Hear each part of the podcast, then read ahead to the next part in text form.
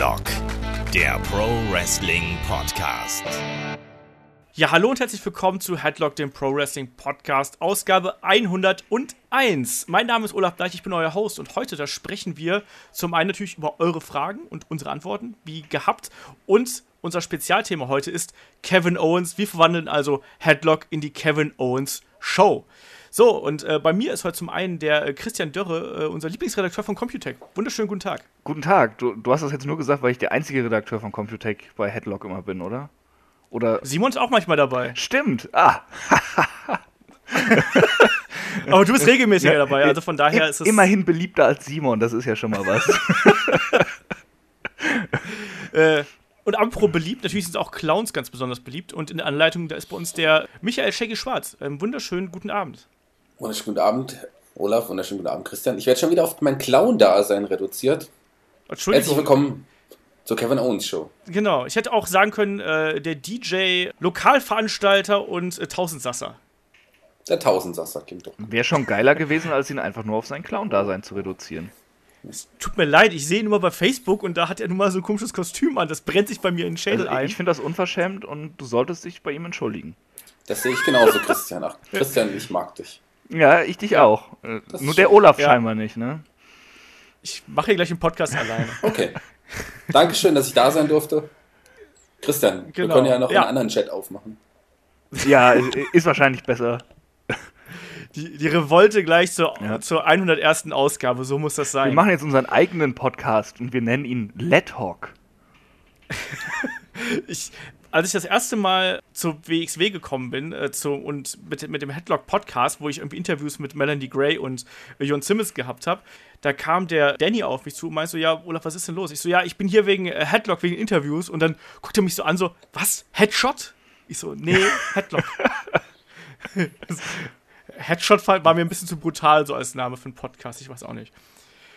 Naja, aber äh, bevor wir hier uns vollkommen in Blödsinn äh, verrennen, würde ich sagen, lass uns doch gleich mal loslegen. Wir haben eine, Aus, eine, eine, eine vollgepackte Ausgabe, ähm, weil nach Ausgabe 100 erstmal vielen Dank für das ganze positive Feedback, was wir nach Ausgabe 100 bekommen haben. Also so viel tolles Lob, äh, äh, ja, Motivationsworte und ich weiß nicht was. Feedback haben wir als einfach äh, das war richtig cool. Also ich habe noch ich hab nicht erwartet, dass die 100. Ausgabe solche Wellen schlägt. Ich bin da sehr dankbar für. Es hat riesig Spaß gemacht, alle eure Sachen da zu lesen. Ich habe sie auch noch mal auf meiner Facebook-Seite, ähm, habe ich auch noch mal einen kleinen Beitrag dazu geschrieben. Also, wie gesagt, danke dafür. Und äh, infolgedessen ist auch unfassbar viel an Fragenmaterial reingekommen. Und ich befürchte, wir werden da heute äh, ein paar Sachen jetzt hier reinpacken und ein paar Sachen dann auch noch in die nächste Ausgabe übernehmen, weil es einfach so viel geworden ist. Wir wollen ja keinen reinen Fragen-Podcast machen.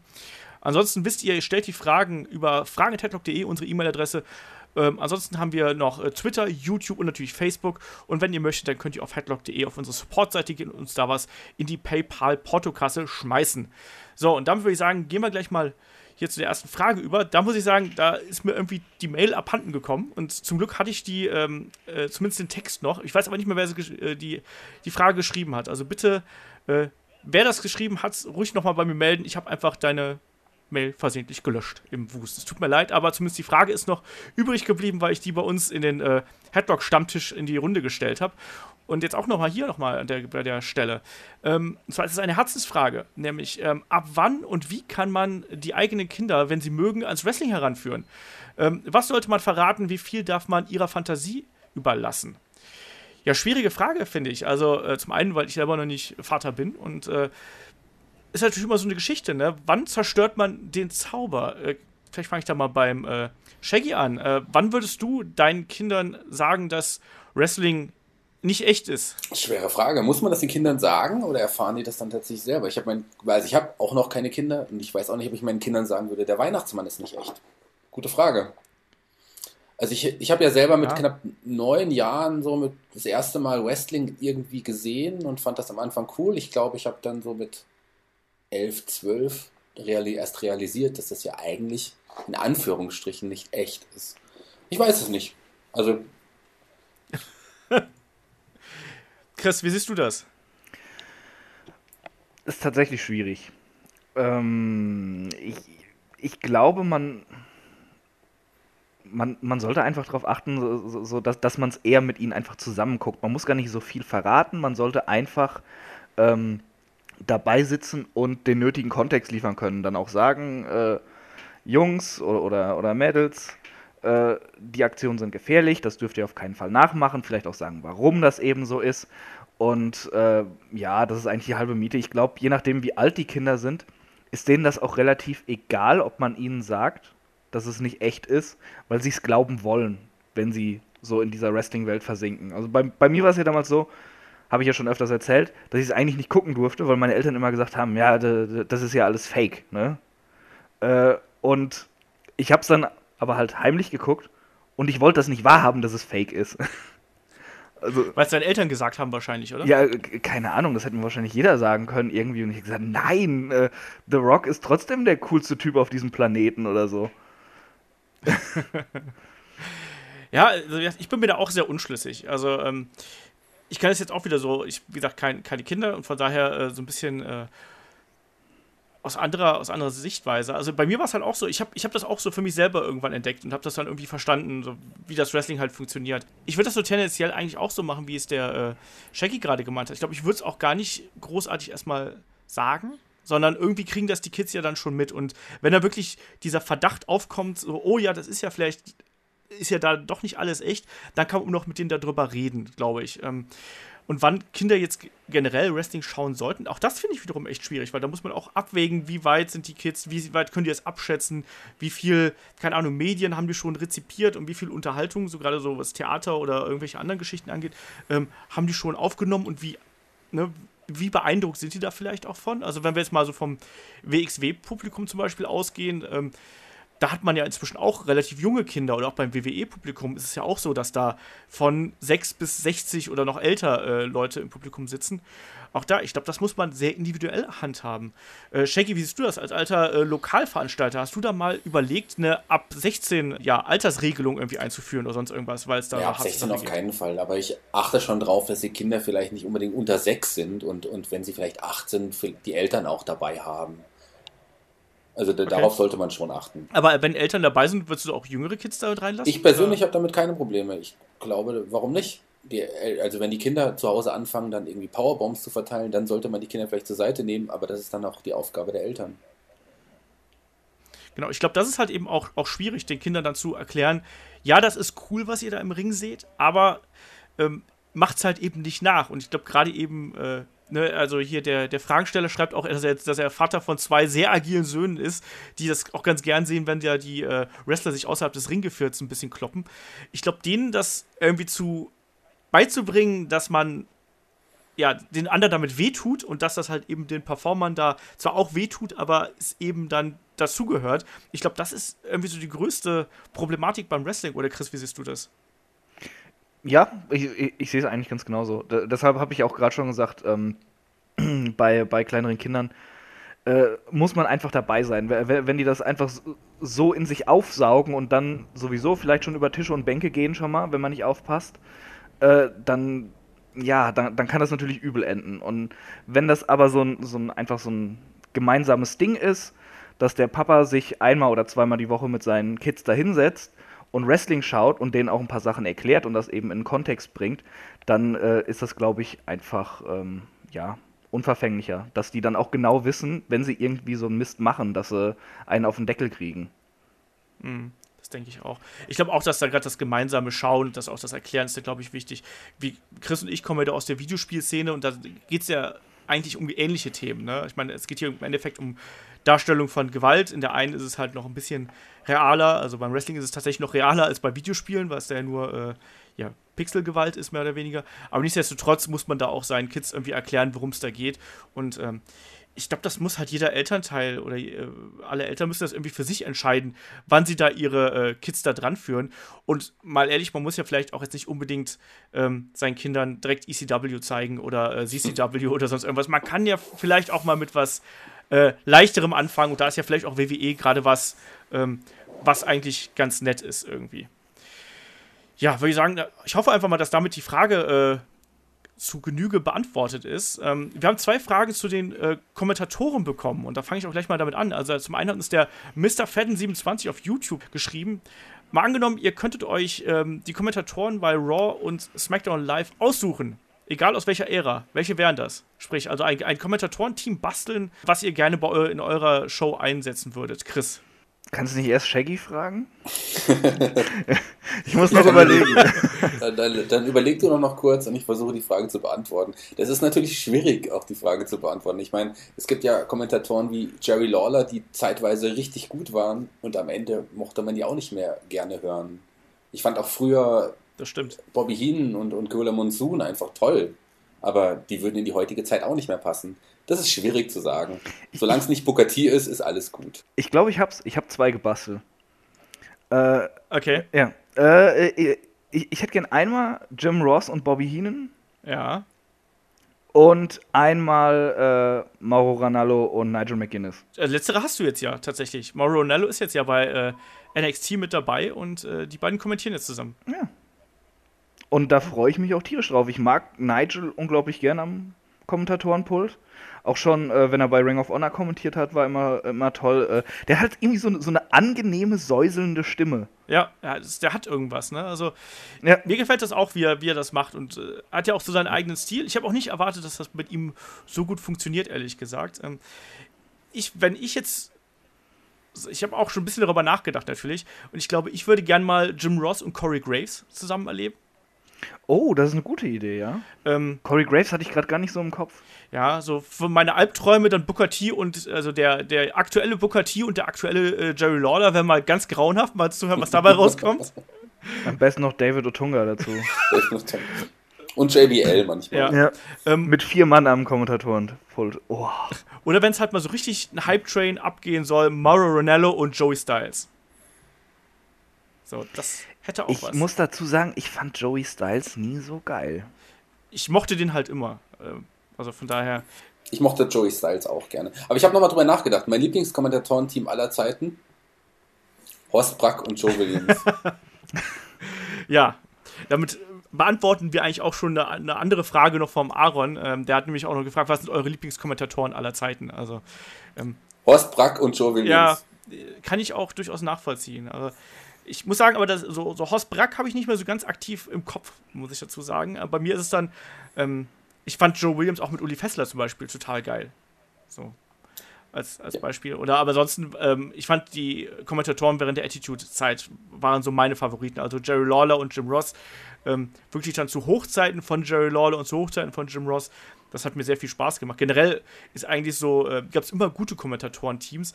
Nur inzwischen ist es halt eben so, dass die Kommentatoren auch extrem verwässert, finde ich, werden. So hat man immer das Gefühl, dass durch, egal ob es jetzt durch irgendwelche Sponsorengeschichten sind, durch Werbeeinblendungen oder was auch immer, man hat immer das Gefühl, dass nicht hundertprozentig die Kommentatoren da sprechen, sondern halt eben irgendjemand anders und das stört halt so ein bisschen.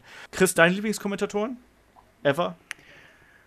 Schwierig. Also, ähm, Lawler und Ross habe ich ja quasi erst nachgeholt, äh, als ich mir dann irgendwann später die Attitude-Zeit dann auch mal im Original angeguckt habe. Die Stimmen meiner Jugend sind halt eben Carsten Schäfer und Günther Zapf. Muss ich jetzt aber nicht mehr hören. Mein Lieblingskommentatorenteam, ich, ich, kann es nicht genau sagen. Also, also äh, jetzt so betrachtet wahrscheinlich auch Ross und Lawler in ihrer Hochzeit. Aber äh, ich muss auch sagen, ich mochte ähm, Michael Cole und Taz eigentlich ganz gerne in der Zeit bei SmackDown. Das war vollkommen okay. Das, das war jetzt nicht irgendwie furchtbar. Es gab hinterher eine ganz schlimme Michael Cole-Phase. Ja, Aber mit Taz zusammen fand ich das eigentlich recht passend. okay. Ja, weiß ich nicht. Ich war nie ein großer Michael Cole-Fan. Ich finde ihn jetzt inzwischen wieder erträglich. Also, äh, der geht halt irgendwie, aber nach wie vor niemand, der für mich einfach so der, der Head-Announcer sein müsste unbedingt. Andererseits, ja, wer soll es sonst machen, ne? Also Corey Graves und Mauro Ronaldo fände ich halt auch mal ganz interessant. So die beiden mal so zusammenzustecken, aber äh, mal schauen, wie sich das da entwickelt. Aber man muss dazu sagen, also Cole ist immer dann gut, wenn ihm auch nicht immer die ganze Zeit einer ins Ohr schreit. Das stimmt. Das, merkt man halt auch oft. Also das ähm, UK Championship Tournament, wo er auch mit McGuinness dann zusammen war, Mhm. fand ich ihn richtig angenehm. Okay. Ja, stimmt, das war super. Die haben beide super, haben beide super harmoniert. Also Mhm. wirklich. Ja, wie gesagt, wenn die mal ein bisschen Freiheiten haben, dann ist das mal ganz angenehm. Das habe ich ja gerade eben auch schon gesagt, das, was ich dann gemeint habe, so dass die verwässert werden. Ne? Dadurch zerstört man halt eben auch deren Persönlichkeit, deren Stil, wenn da ständig irgendjemand was im Hintergrund sagt. So, du So, jetzt betone bitte seinen Spitznamen noch 40 Mal so. Sag, dass Shinsuke Nakamura ein Artist ist so. Ja, der Artist. Aber interessant ist, dass wir alles Zweierteams genannt haben, aber die WWE heutzutage mit Dreierteams arbeitet. Ne? Also ausschließlich, ja. wobei einer immer schwarz sein muss. ich wollte so. ich, wollt gerade also sagen, und das ist scheiße, aber dann hast du noch eingeworfen, wo einer schwarz sein muss. Und ich dachte so, oh, das wäre jetzt ganz schlechtes Timing gewesen. nee, ich, ich finde halt, drei sind einer zu viel. Ja, ähm, ich finde auch, also ich verstehe auch nicht genau, warum man unbedingt drei haben muss. Also, weil es einfach, es gibt ja keine logische Begründung. Zwei können sich viel besser die Bälle zuspielen. Und es ist ja inzwischen wirklich so, dass du bei den ganzen Kommentatorenteams hast du immer einen dabei. Und so leid mir es tut, es ist bei NXT ist es äh, hier äh, Per Percy Watson, ähm, Percy Jackson, Percy Watson. Ähm, und bei ähm, Percy Jackson ist ein Film, oder? Ja. Das sind Filme und Buchreihen. genau, Percy Watson und bei, dann hast du halt notfalls einen David Otanga oder einen äh, Byron Sexton, die halt einfach nur so da sind. Ähm, und man weiß nicht genau wieso. Also ich kann es auch nicht so ganz nachvollziehen, warum das immer drei sein müssen und weil zwei ist einfach die ideale Mischung in meinen Augen. Bin ich übrigens auch sehr gerne als Kommentator mag, mal so ganz äh, von äh, WWE abgesehen. Äh, Matt Striker halte ich für einen extrem unterbewerteten, aber sehr, sehr guten Kommentator. Der ist gut, aber ist mir ein Ticken zu aufdringlich irgendwie. Aber äh, ist schon in Ordnung. Was ich schlimm finde, da graut mir ein bisschen vor, beim May Young Classic ist ja jetzt Lita als Kommentatorin angekündigt worden. Ja. Und, und ich finde Lita am Mikrofon ganz, ganz furchtbar. Die hat einmal eine unangenehme Stimme irgendwie und sorry, aber die labert teilweise einen Dünnschiss. äh, ich habe mich schon gerade bei diesen äh, Kick-Off-Panels so oft gefragt, ob die irgendwie ein Alkoholproblem hat, weil das ganz, ganz harter Bullshit war, den die von sich gegeben hat. Ja, ich bin da auch noch nicht so 100% von überzeugt, ob das funktioniert. Aber mal sehen. Äh, wo du gerade vom May Young Classic sprichst, warte mal, wir haben noch irgendwo eine Frage zum May Young Classic. Genau, der Kim fragt, äh, was haltet ihr davon, dass Alpha Female beim May Young Classic dabei ist? Wer will zuerst? Shaggy, komm, hau raus. Ist das Kim Ray, der fragt? Nee, es ist ein anderer Kim. Also ich, ähm, ich finde, Alpha Female ist auf jeden Fall eine Bereicherung für das May Young Classic. Und ich finde es gut für, für, auch für den deutschen Wrestling-Markt, dass auch eine Deutsche dabei ist und dass dann die Wahl auf Alpha Female fällt, ist irgendwie naheliegend, weil sie ist eine Ausnahmepersönlichkeit und sie wird auch dort in den, aus den 32 Damen hervorstechen. Und ich rechne ihr Chancen ein, ein bisschen erfolgreicher zu sein als die anderen deutschsprachigen Wrestler beim Cruiserweight Classic Turnier. Ja, das glaube ich nämlich auch. Äh, Chris, wie siehst du die Chancen von äh, Alpha Female beim Mae Young Classic? Äh, ich, ich, kann mich jetzt auf ihre äh, In-Ring-Fähigkeiten gar nicht so berufen, weil ich sie schon lange nicht mehr gesehen habe. Ähm, ich, ich, bin ja, ich habe es ja schon öfter gesagt, da hier in Nürnberg so ein bisschen aus der Euroszene raus. Ich kann immer nur noch hier und da schauen. Aber ja, allein durch, durch ihre Präsenz und, äh, und ihren Körperbau wird die halt Eindruck hinterlassen, bei, gerade bei den Amis eben. Und äh, ich glaube jetzt nicht, dass sie das Ding gewinnt, weil dafür ist sie halt äh, drüben noch zu unbekannt. Aber ähm, man kann sie auf jeden Fall super aufbauen, dass sie halt zwei, drei Runden weiterkommt und dann eben eine, eine Face-Dame richtig schön overbringt damit, weil, weil sie eben diese brutale Alpha-Female besiegt hat dann. Genau, das kann ich mir halt eben auch vorstellen, dass sie allein ob ihrer Körperlichkeit und der ja, ne, der Art, wie sie halt eben da die Präsenz in den Ring bringt, dass sie dadurch halt echt eine gute Rolle da spielen könnte. Also ich kann mir jetzt auch, ja, was du gerade gesagt hast, ich kann mir vollkommen gut vorstellen, dass sie da irgendwie äh, erste Runde, zweite Runde irgendwelche Damen wegsquasht und dann von mir aus gegen Tony Storm verliert. Weil Tony Storm sehe ich als eine der Top-Kandidatinnen auf den Sieg und das würde in dem Zusammenspiel in meinen Augen total gut passen. Also ich finde das auch super. Also ich bin, äh, ich habe ja auch schon hier eine, eine Conversation, die erscheint demnächst noch mit, mit äh, Jessie gemacht, ähm, von WXW Now. Und das ist eine tolle Frau, die, die, steht für tolle Dinge und ähm, für tolle Werte. Und ich, ich mag sie sowohl in als auch außerhalb des Rings. Es ist ein toller Mensch und ich hoffe einfach, dass sie da ähm, guten Erfolg einfährt und dass sie da auch nochmal ihren Namen nochmal äh, ja, ein bisschen mehr Wert verleihen kann, als sie das ohnehin schon tut. Ja auch zuletzt durch ihre MMA-Geschichten ist sie ja sehr bekannt geworden. Insofern, ich denke auch, dass sie da eine große Rolle, zumindest eine mittelgroße Rolle beim äh, Mae Young Classic spielen wird. Und ich bin auch mal gespannt, wie das äh, äh, weiterläuft da mit dem, mit dem äh, Turnier. Da hat nämlich auch der Tobi eine Frage zugestellt. Und zwar, ähm, es geht da eher darum, äh, ja, um die Einteilung des Mae Young Classic. Und zwar fragt Tobias hier, ähm, jetzt ist ja bekannt, dass das Mae Young Classic in sehr kurzen Abständen ausgestrahlt wird. Nicht wie das Cruiserweight Classic. Und das Finale findet nach einer Smackdown-Ausgabe statt. Ist das nicht irgendwie lieblos? Ähm, Gerade wenn man es äh, mit dem Cruiserweight Classic vergleicht, er ist da ein bisschen skeptisch. Wie seht ihr das? Also, äh, es wird ja wirklich ähm, an einem Tag äh, quasi mehrere Episoden ausgestrahlt. Also äh, am, am 28. August wohl Episoden 1 bis 4, am 4. September Episoden 5 bis 8 und dann am äh, 12. September Finale live in Las Vegas dann eben äh, nach SmackDown. Wie gefällt euch das? Wäre euch das lieber gewesen, so eine Woche, also wirklich dieses Turnier quasi über mehrere Wochen zu strecken, damit man immer diese Vorfreude hat, wie wir es beim Cruiserweight Classic hätten, oder hättet ihr es lieber so auf einen Block quasi? Chris, willst du da die ja. Damen binge-watchen? Ich, ich weiß es nicht. Also ich gebe Tobi recht, das, das wirkt so ein bisschen hingeklatscht einfach. Vielleicht ist es auch gar nicht so gemeint, keine Ahnung.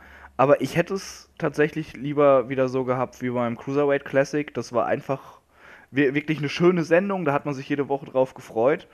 Und ähm, was ich mir so, äh, was ich so an dem Teilnehmerfeld jetzt gesehen habe, einige von den Damen kenne ich nicht, aber da habe ich doch einige bekannte Namen gelesen, sind viele gute Wrestlerinnen dabei. Von daher, ja, hätte ich das auch eher so, so gehabt. Das ist einfach ein größerer Aufbau, auch wenn du das dann über mehrere Wochen ziehst. Äh, und dann immer erst wieder siehst, wie der äh, äh, weiterzieht eine Runde und, und der zieht eine Runde weiter und dann kommt die nächste Runde dann erst. Und, und so ist es halt einfach, ja, paar Tage, dann ist fertig. Ja. Shaggy, wie siehst du das? Ich sehe das ein bisschen anders. Also ich habe ja damals das Cruiserweight Classic auch nicht irgendwie jede Woche geschaut ähm, ich habe dann auch irgendwie ein paar Folgen gesammelt und dann am Stück geschaut. Das ist einfach so das aktuelle Serienverhalten der Menschen heutzutage, würde ich sagen. Dieses Binge-Watching ist ja in aller Munde. Aber auch damals wurden die, die Cruiserweight-Sendungen wurden ja auch äh, in zwei Etappen, glaube ich, zumindest getaped. Und die Ergebnisse konnte jeder im Internet auch schon nachlesen, wenn er das wollte. Und manchmal, man kann es ja jetzt auch in Etappen schauen, wenn man das möchte. Man kann es halt auch auf einmal schauen. Die Möglichkeit ist jetzt da. Warum nicht? Ja, und dass das Finale so quasi nach SmackDown stattfindet, ist das cool oder ist das doof? Oder hätte man das irgendwie in einem Special noch verbraten können? Na, es wird ja ein Special sein, es wird ja live, glaube ich, auch ja, ausgestrahlt nach, nach SmackDown. Das bedeutet, dass 205 Live nicht live sein wird an dem Abend. Aber ähm, wäre auch nicht so schlimm wahrscheinlich. Nee, ich finde es eigentlich. Also ich hoffe, dass das Publikum da bleibt und das Publikum vielleicht so ein bisschen gefangen wurde in den in Sendungen davor und so, dass Tony Storm auch vor vielen Leuten gewinnen kann. Aber wir werden einfach schauen. Also größere Kulisse wird sein, aber es muss nicht unbedingt dem der ganzen Sache schaden. Werden wir sehen. Ja, äh, ich tue mich auch gerade schwer, da so eindeutig Stellung zu beziehen. Also ich kann auf der einen Seite das nachvollziehen, was Chris halt sagt. Also da bin ich auch dann wiederum, äh, also der Wrestling-Fan in mir sagt so, ja, also ich würde das gerne auch vielleicht so Woche zu Woche haben. Ne? Also quasi diese eine Woche Abstand von einer Folge zur anderen.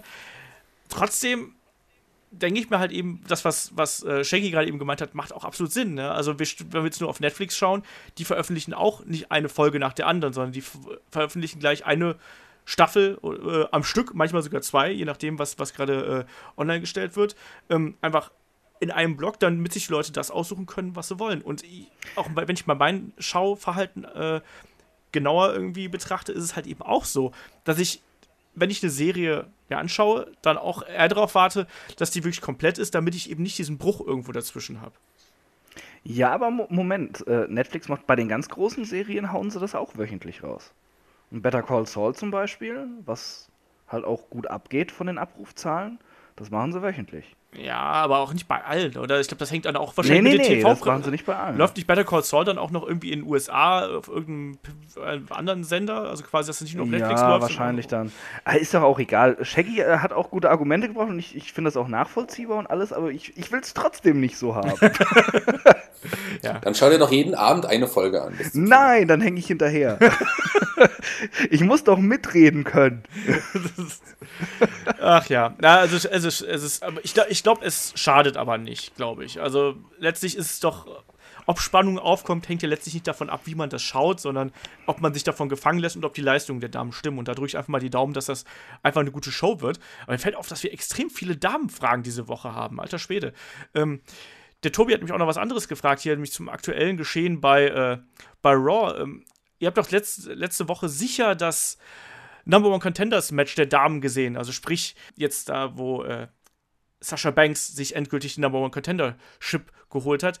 Ja, dem, dem Tobi geht es mal wieder zum einen um Bailey, wie Bailey dargestellt worden ist, und äh, zum anderen auch darum, ja, dass zum Beispiel auch eine Emma unter die Räder gekommen ist und dass eine Mickey James zum Beispiel äh, dreimal so lange im Ring bleiben durfte wie eine Bailey. Äh, wie hat euch dieses Match gefallen? Ich glaube, das ist halt so eine, so eine vielschichtige Frage. Ich frage erstmal so ganz global. Habt ihr euch das angeschaut und wie hat es euch gefallen? Chris? Ich habe die Woche sowohl Raw als auch SmackDown verpasst, weil ich vergessen habe, meinen ähm, mein Receiver zu programmieren. Ich habe mir dann am Dienstag gedacht, Kacke, du hast vergessen, Raw aufzunehmen. Muss unbedingt dran denken, SmackDown aufzunehmen. Das auch verpasst. Und den nächsten Tag dachte ich so, ja, Kacke, ich habe auch noch SmackDown verpasst. Ich habe es halt nur nachgelesen bisher und ähm, das, das, vom Lesen her wirkt es schon ein bisschen strange und äh, in den Foren ging es ja auch ziemlich ab. Ich weiß nicht, Bailey ist irgendwie so, ja, ist es jetzt eine Story, dass sie da irgendwas mitmachen wollen? Weil Niederlagenserien als Story ja immer so gut funktionieren in der WWE. Knickknack.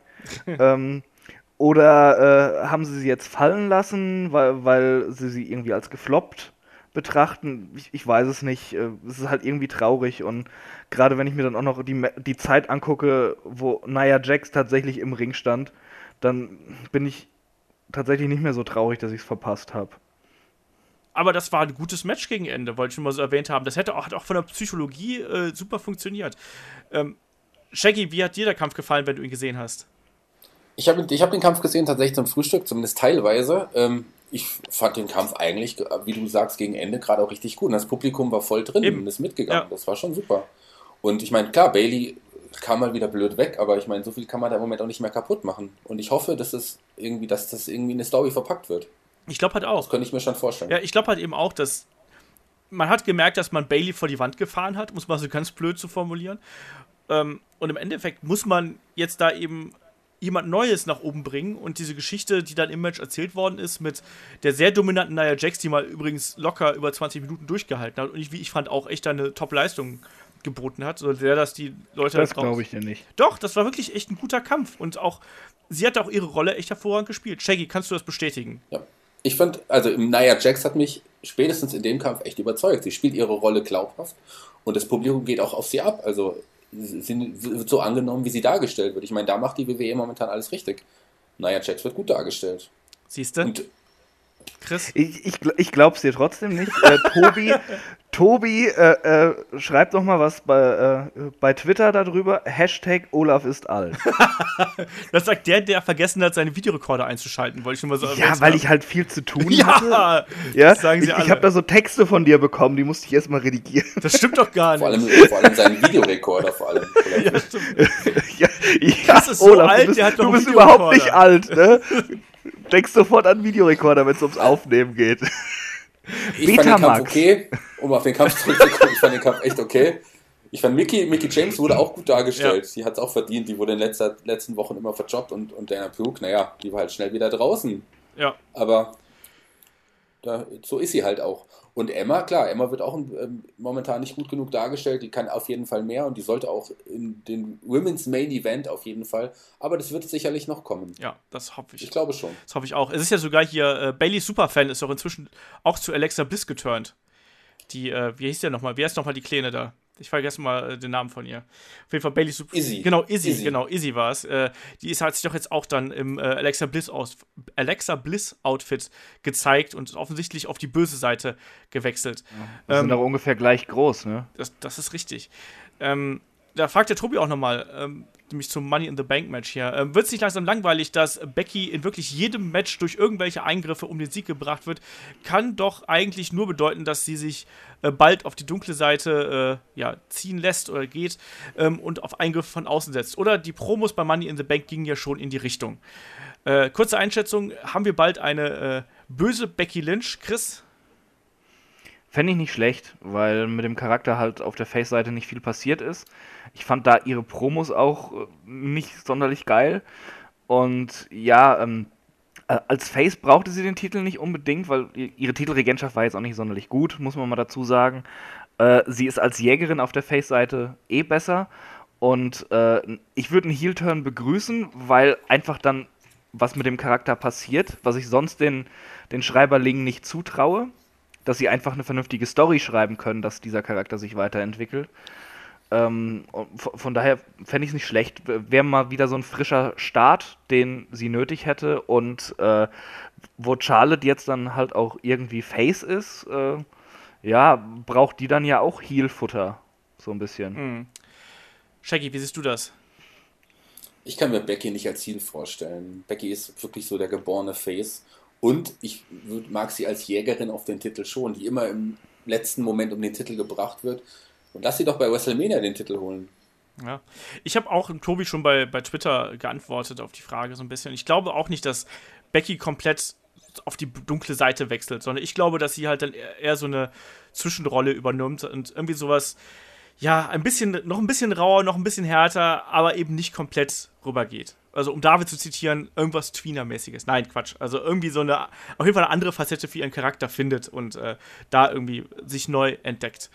Ähm, damit würde ich sagen, haben wir noch eine letzte Damenfrage und zwar äh, vom Stefan und einigen anderen, die mich angetwittert haben oder uns angetwittert haben.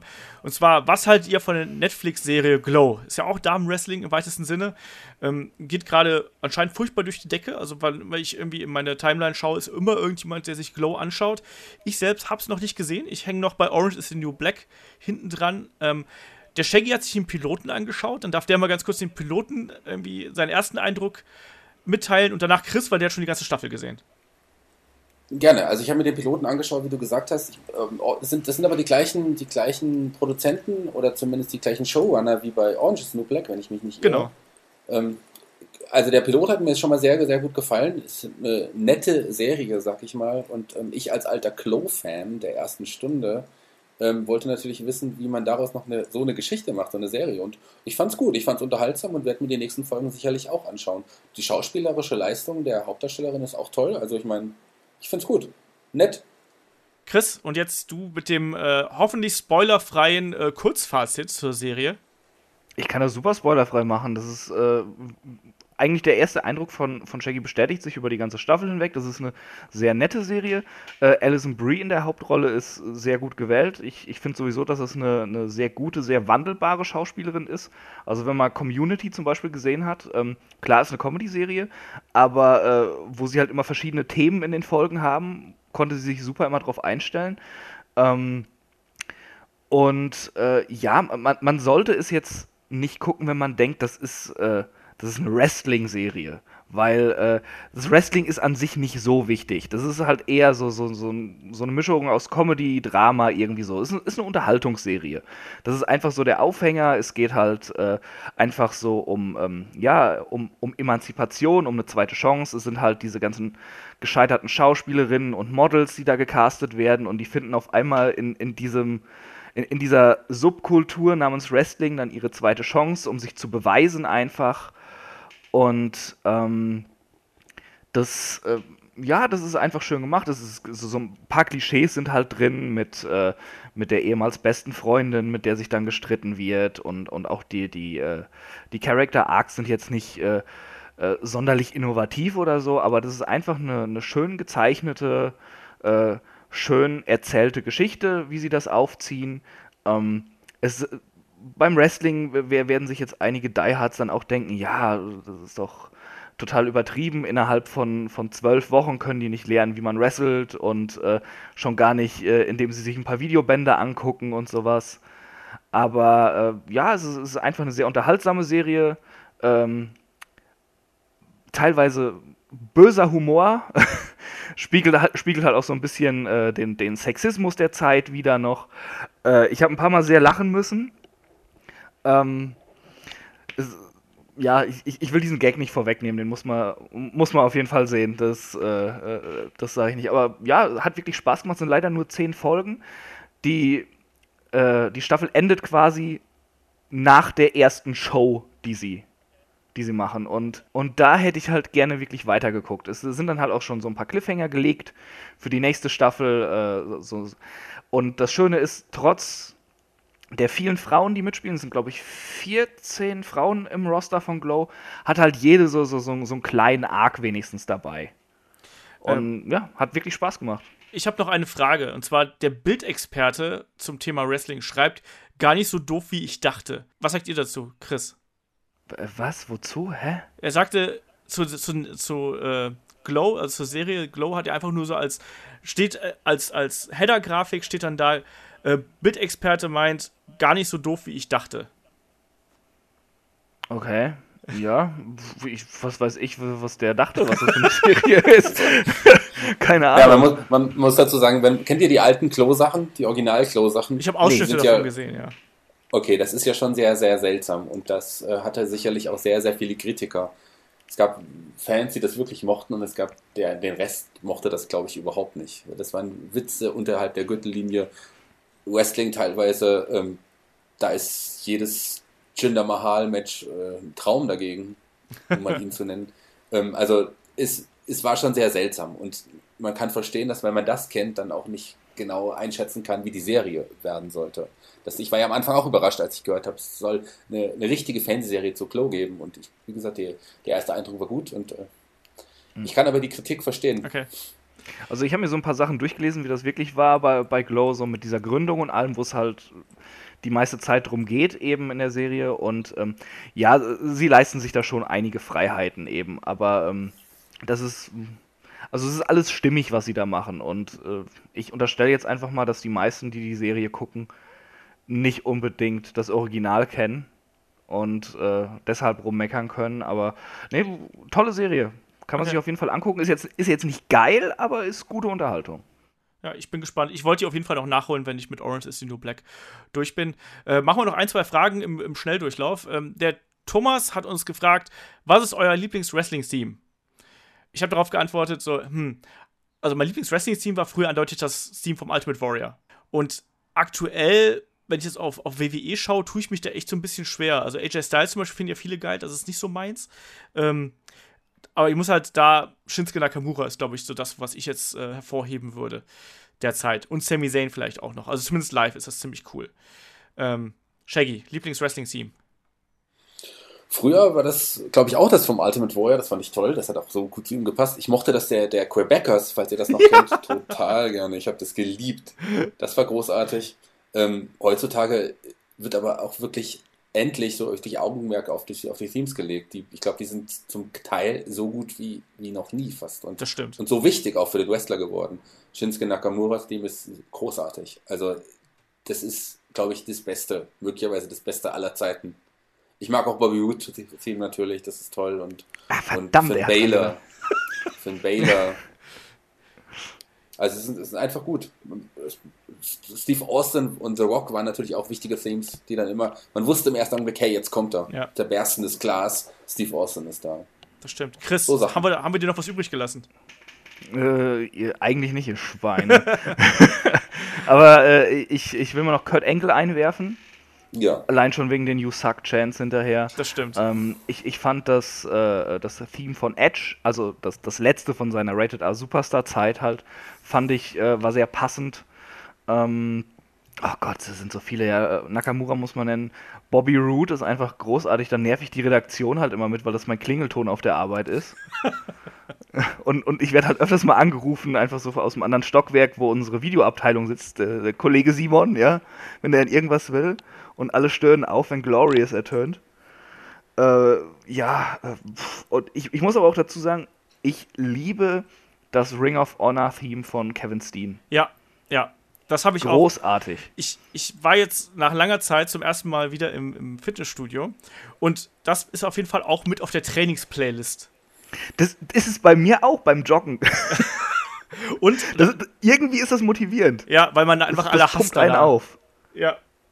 Ähm, und was aber auch dazu gehört, zum Beispiel, was ich live total cool finde, was ich mir aber sonst, also zwar auch beim Training anhöre, aber jetzt nicht so zwischendurch mal, ist ähm, das von Angelico, das ist äh, Skrillex von, äh, mit Bangerang, finde ich total cool. Und Ja. das, ist, das, das, das kommt aber total gut. Also, äh, wer bei Superstars of Wrestling dabei war dieses Jahr, äh, als der am Ende gefeiert hat, da war die Halle war ein einziger Rave danach. Das war sehr lustig. Ähm, da gibt es schon einige Sachen, die man so beim äh, Training hört. Vielleicht schreibt uns einfach mal, was, was hört ihr denn so an Wrestling-Teams? Weil ich glaube, jeder Wrestling-Fan hat irgendwie eine Wrestling-Playlist, die er irgendwie mal hin und wieder ausgräben. Schreibt uns das ruhig mal, was, was ihr euch da so reinzieht. Ähm, ansonsten. Aber Olaf, jetzt, Olaf, jetzt wo du, wo, du, wo du die WXW angesprochen hast, ganz wichtig, das Ringkampf-Theme ist so großartig. Mein Wecker morgens, auch, auch ganz toll. Und meine Freundin hat neulich gemeint, hä, warum höre ich jetzt die Musik vom äh, Weißen Hai? Da war sie am Anfang ganz irritiert. Das Ringkampf-Theme ist toll, ähm, Matt Riddles Theme ist großartig, aber ein ganz wichtiges WWE, WWF-Theme haben wir vergessen, das von Bestien Booger. Das war toll. Uh, uh, ja. Unbedingt. Was ist dein Weckerton denn, Olaf, hier?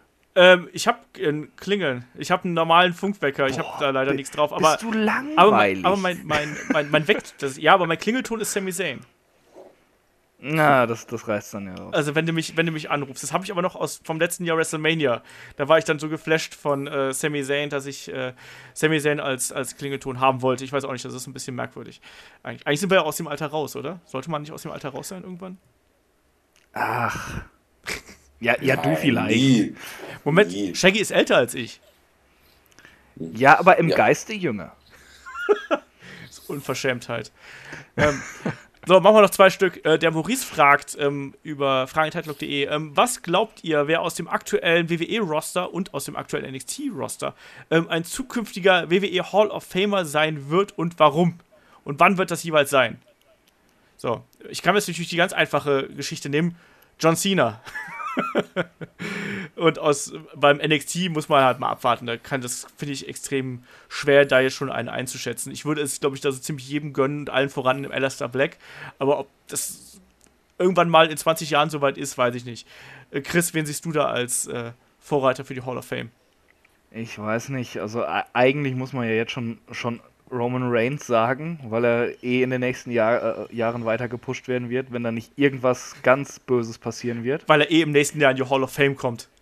Wäre das nicht großartig? Wäre das nicht wirklich ein Das großartiger Move der? Ultimative Troll-Move wäre das. Nächstes Jahr in die Hall of Fame sind. Das wäre großartig. Das schlagen Ja. wir gleich mal vor. Äh, ja, John Cena, wie du schon sagst. Äh, AJ Styles wird aufgenommen werden, auf jeden Fall. Auch wenn er dann, auch wenn er nur seine letzten Jahre jetzt in der WWE verbringt in seiner Wrestling-Karriere. Brock Lesnar wird aufgenommen werden. Ähm, mir ist auch gerade noch einer eingefallen, warum komme ich jetzt nicht mehr drauf? äh, äh, äh, Seth Rollins kann ich mir sehr gut vorstellen. Jericho übrigens Typ- auch. Jericho sowieso, ja. Also Jericho kann ich mir sogar noch sehr, sehr früh vorstellen. Also da kann ich mir auch vorstellen, dass der schon nächstes oder übernächstes Jahr aufgenommen wird, weil der hat Ja, nicht mehr so viele Jahre und ich glaube, das wird das nächste Eben. Kandidat sein. Shaggy, wie siehst du denn das? Naja, da muss man sich immer fragen, ist die Hall of Fame der WWE wirklich eine, eine richtige Hall of Fame oder wird da nicht so ziemlich fast jeder aufgenommen irgendwann? Ich meine, wo, wo liegt der Messpunkt? Vielleicht Coco Beware, der ist in Ich der gerade sagen, WWE Hall Coco of Beware Fame. ist der Bar, weißt du, hier, das ist die Messlatte. Okay, dann würde ich sagen, ab, ähm, wenn Coco Beware die Messlatte ist, dann wird jeder außer James Ellsworth wahrscheinlich aus dem aktuellen Roster aufgenommen irgendwann. Nee, also wen ich gerne sehen würde, klar, also John Cena ist ganz klar, der wird sicherlich, sobald er seine Vollzeit aktive Karriere beendet, äh, aufgenommen werden. Ähm, ansonsten gibt es viele. Jericho habt ihr schon genannt. Das sind viele, die jetzt, die, die irgendwann mal den Titel geholt haben. Ein Kevin Owens, um irgendwann den Bogen zu schließen, wird sicherlich auch in zehn Jahren in die Hall of Fame aufgenommen werden. Warum nicht? Ja. das wäre sehr schön. Ja, aber auch da Aber, muss man. aber bitte eingeführt auch wieder von Jim Cornette dann. Von Jim Cornette auf jeden Fall. das wäre super. Und dann vor allem dann ja auch noch ein paar Jahre ältere Jim Cornette, der noch viel verbitterter ist, als er jetzt ohnehin schon ist. Meinst du, das geht? Ich glaube ja. Hatte ich, hatte ich das vom, vom äh, WrestleMania-Wochenende erzählt? Von dem, äh, von dem Typen von der Sports Illustrated oder was das war? Nee, ich glaube nicht. Erzähl. Äh, wir hatten halt vor der Hall of Fame äh, einen Redakteur von der Sports Illustrated getroffen. Äh, der kam halt aus Chicago und erzählte auch so ein bisschen. Und er meinte, er wäre letztens halt auch eingeladen gewesen auf irgendeine Hausshow oder so war das wohl. Und Jim Cornette war anwesend. Und er hat ganz kurzfristig ein Interview mit Jim Cornette zugesagt bekommen. Und dann stand er so, fuck, ich, ich, ich habe fünf Minuten mit Jim Cornette. Wie kriege ich ihn zum Ausrasten am besten? ja. Und er hat, er hat dann die ganze Zeit überlegt. Chuck Taylor, dann- Chuck Taylor, da, Chuck dann, Taylor. Dann kam, dann kam er zu Jim Cornette, äh, begrüßte ihn und fing dann das Interview mit an, an mit äh, The Young Bucks are great, aren't they? und dann hat er halt wirklich fünf Minuten Rant gehabt, bis seine Zeit vorbei war. Oh Mann, ja. Hat er nicht auch letztens gesagt, dass ich äh, Chuck Taylor umbringen soll, am besten? Äh, zuzutrauen wäre es ihm. Irgendwie sowas. Ähm, ansonsten, um auf eine schöne Note hier zu enden, ähm, der Christian hat noch eine Frage gestellt. Wie fandet ihr Omega gegen Okada 2? Die Frage kam mehrfach. Äh, Christian war einer davon. Und äh, ja, wie habt, habt ihr euch den Kampf angeschaut und wie hat er euch gefallen? Chris, hast du ihn gesehen? Ich hab's nicht gesehen. Shaggy, hast du es gesehen? Ich habe es gesehen. Und? Und es hat mir gefallen. Es war wirklich ein. äh, Ich bin nicht so im, im New Japan-Modus drin. Ich, hab- ich schaue da leider nicht so viel. Aber äh, ich habe mir extra New Japan World mal geholt jetzt, um mir diesen Kampf und die ganze, das ganze Großeigens anzuschauen. Und ich bin begeistert. Es war wirklich, wirklich ein toller Kampf. Den ersten Kampf der beiden habe ich auch schon gesehen. Hm. Und ähm, dieser Kampf war voll, also ich war damals schon begeistert, der war schon so großartig, aber dieser Kampf war nochmal irgendwie anders. Ja. Der war ganz anders aufgebaut und es war toll, also es war echt spannend. Ich wusste vorher schon natürlich, wie es ausgeht, leider, ich habe mich spoilern lassen, aber ich war trotzdem gefangen und ich war selber am Ende total überrascht dann plötzlich wieder. Das ist in 60 Minuten einfach Bong, Time Limit Draw. Ich war, ich war begeistert. Toller, toller Kampf. Der, jeder, der ihn noch nicht gesehen hat, sollte sich diesen Kampf unbedingt anschauen. Unbedingt. Ja, ganz genau das, was Shaggy sagt. Das war ein toller Kampf und auch genau das, was du auch gerade gemeint hast. Also, mich hat es gewundert, wie die beiden gerade in dieser Länge des Kampfes dann doch mal was komplett anderes bieten, als sie im ersten Kampf gehabt haben. Ähm, der erste Kampf war, glaube ich, auch 47 Minuten oder so, irgendwie sowas um den Dreh war der lang. Ähm, und dieser Kampf war komplett anders, hat eine ganz andere Geschichte erzählt. Ähm, auch wieder ganz andere Spots und anderen roten Faden. Unglaubliche Athletik, unglaubliche Härte auch in, innerhalb der Aktionen und innerhalb des Kampfes natürlich auch. Ähm, muss man sich angeschaut haben. Äh, der nächste Match of the Year Candidate, muss man sozusagen. Ähm, ich habe viel gelesen, dass, dass sie gesagt haben, dass, dass Leute gesagt haben, ja, hier, das, der war besser als der erste. Ich finde das äh, innerhalb dieser Dimensionen, wie die beiden das aktuell abliefern, finde ich das so schwer zu sagen. Also ähm, für mich waren beide Kämpfe super und da mache ich keine großartige Unterscheidung mehr. Es geht ja nur noch um persönliche Geschmäcker. Ähm, Im Endeffekt, fantastischer Kampf, sollte sich jeder anschauen, der dieses Jahr Wrestling äh, ja noch weiter sehen möchte und so. Also da gibt es ja auch den dritten Kampf dann demnächst. Und äh, absolute Empfehlung von uns, glaube ich, hier durch die Bank. Das muss man gesehen haben. Definitiv, definitiv. So, und dann würde ich sagen, äh, beenden wir die Fragenrubrik. Wir haben hier noch einige Fragen übrig. Also, äh, wir haben unter anderem vom, vom Jojo, vom Thomas, vom Christian haben wir noch einen, vom Volker und vom Henning. Ähm, die nehmen wir alle, und vom Tobi auch noch eine, ähm, die nehmen wir alle mit in den nächsten Podcast mit rein. Wir wollen jetzt hier die Fragenrubrik nicht komplett sprengen, aber schickt uns weiter ruhig Fragen. Wir bauen die weiter ein. Wir haben ja demnächst auch noch ein paar Previews und Reviews. Da nehmen wir dann auch äh, noch die eine oder andere Frage mit rein, um das aktuelle Geschehen abzudecken. Also äh, keine falsche Scheu. Ihr wisst, Fragen an fragenheadlock.de, Facebook, YouTube, äh, Twitter natürlich auch. Ask Headlock könnt ihr uns da an, anschreiben. Oder auch einfach per Direktnachricht. Äh, da sind wir überall erreichbar. Und damit würde ich sagen, kommen wir dann zu unserem eigentlichen Thema, wo wir jetzt schon wieder hier äh, munter äh, einige Minuten verquatscht haben, muss man sozusagen. Nämlich, es geht um Kevin Owens. Und, ich habe es ja schon am Anfang der Sendung gesagt, wir benennen die heutige Ausgabe in die Kevin Owens Show um. So, und damit würde ich mal mit der obligatorischen Eingangsfrage starten, nämlich, wann ist denn euch beiden zum ersten Mal Kevin Owens bzw. Kevin Steen aufgefallen? Sprich, erstes Match von Kevin Steen, Kevin Owens und wie war euer Eindruck damals? Christian zuerst. Das erste Mal, äh, ja, Kevin Steen habe ich halt das erste Mal gesehen. Ähm, da, da, das müsste noch im, im Tag-Team mit Generico gewesen sein. Aber äh, da, das war dann halt auch schon so, so die Zeit, wo ich die Indies nicht mehr wirklich regelmäßig äh, verfolgt habe. Ja, da habe ich dann halt nicht so viel von mitgekriegt. Ich habe dann halt hinterher erfahren, da gab es dann diese Fehde zwischen den beiden, die so super geil gewesen sein soll. Ich habe aber halt auch nicht viel von gesehen. Und äh, dann ja hinterher von seinem World Title Run gehört. Ich, es war jetzt nicht, dass der mich damals sofort abgeholt hat. Äh, da sah er ja auch noch ein bisschen anders aus und sein, sein Stil war auch noch ähm, nicht so, wie wir ihn jetzt kennen. Er hatte halt viel weniger äh, äh, Psychologie in seinen Kämpfen drin. Und äh, so richtig geflasht hat er mich eigentlich, als er dann bei NXT aufgetreten ist. So, das war äh, so, den kenne ich und auf einmal, der, der kam halt da rein und der hatte auf einmal viel mehr Charisma als damals, als ich ihn das letzte Mal gesehen habe. Und äh, der hat mir in der Folge halt so viel Spaß gemacht, dass ich dann mir etliche DVD-Boxen bestellt habe, um seine Ring of Honor-Zeit dann nachzuholen. Okay. Shaggy, wie war es bei dir? Ich glaube, dass ich Kevin Steen das erste Mal in diesem Leiter-Match gegen El Generico gesehen habe. Ich habe ihn davor schon äh, zwar Ausschnitte von seinen Kämpfen gesehen, aber hat mich nie wirklich interessiert, weil ich dachte, ach, das ist so der Inbegriff des T-Shirt-Wrestlers damals, habe ich das gedacht. Und dachte, ist er ja irgendwie auch, aber er ist, ragt da echt heraus. Also er ist, äh, ich habe dann den Kampf gesehen und dachte, wow, das ist ja, das ist, was zeigen die beiden da? Das ist ja unglaublich. Sind die verrückt? Mhm. Und da, das sind sie wohl auch. Das war meine erste Begegnung mit Kevin Steen. Meine erste Begegnung mit Kevin Owens war natürlich bei NXT. Logischerweise. Ähm, bei mir war das auch äh, Ring of Honor, aber ein bisschen früher. Also bei mir war das wirklich dann das erste Match, was äh, Kevin Owens, äh, beziehungsweise Kevin Steen und El Generico gegen die Briscoes gehabt haben. Das müsste 2007 gewesen sein, Anfang des Jahres. Und da habe ich schon gedacht, äh, da kann ich die halt überhaupt nicht. Und die passten ja auch eigentlich so als Tag-Team so gar nicht zusammen. Ne? Also du hast auf der einen Seite diesen Kevin Steen, der halt damals auch eher so aussah wie so ein bisschen dicker, dicker Junge im Badeanzug.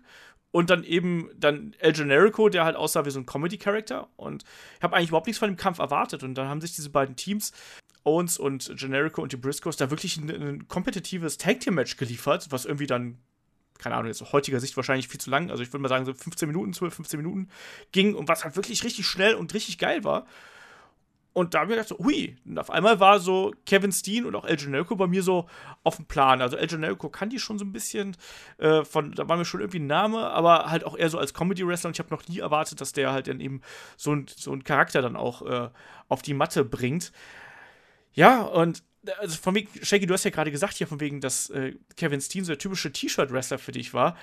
Äh, lustige Anekdote, ich habe mir letztens noch mal so, eine, ähm, so ein Shoot-Video, was ich, ich hasse diesen Begriff eigentlich, aber so ein Shoot-Video von äh, Kevin Steen angeschaut, wo er darüber gesprochen hat, ähm, dass er, als er zu Ring of Honor kam, dass äh, der damalige Booker, ich glaube, das müsste Gabe Sapolsky gewesen sein, dass der Wrestler mit T-Shirts hasste. Und er hat zu Kevin Steen halt eben gesagt: So, hör mal, wenn du hier antreten willst, erstmal T-Shirt aus. Ne? Und Kevin Steen hat so: Ah, na, okay, komm, ne? Aber er, er hat es halt wohl gehasst, ähm, ohne T-Shirt zu kämpfen. Nicht, weil er halt ein Problem damit gehabt hätte, dass er irgendwie pummelig wäre, ne? das ist er ja, weiß er ja auch, ähm, sondern einfach, für ihn gehört das anscheinend so einfach so zu seinem Wohlfühl-Charakter, ne? Und hat dann damit gekämpft. Und da war er nach diesem ersten Kampf, der gesagt auch mein erster Steen-Kampf war, äh, waren sie dann erstmal ein halbes Jahr weg vom Fenster, bevor sie dann halt diese Fehde wieder aufgenommen haben.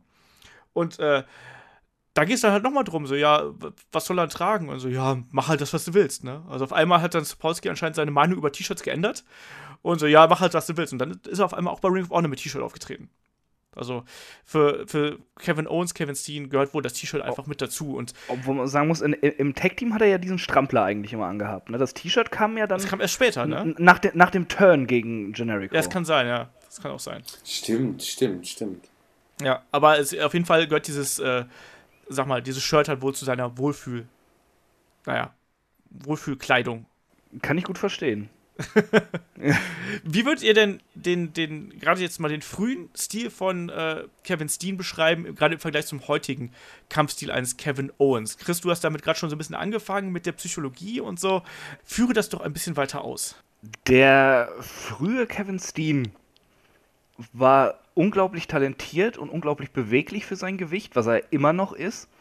Aber er wusste noch nicht ganz genau, wann er welche Spots bringen sollte, um möglichst viel Eindruck zu schinden.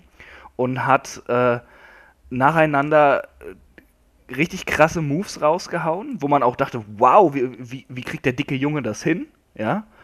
Ähm, aber es, es war mehr so ein bisschen Move-Gespamme und es hat, hat weniger eine Geschichte erzählt, fand ich bei ihm immer. Mhm. Also da, da waren auch schon wirklich sehr gute Kämpfe dabei, die, die super flott waren einfach, äh, die ein richtig geiles Pacing hatten, aber ähm, es fehlte irgendwie so ein bisschen dieser psychologische Charakter. Mhm. Und ähm, der entwickelte sich erst, meiner Meinung nach, immer mehr äh, während der Fehde mit Generico.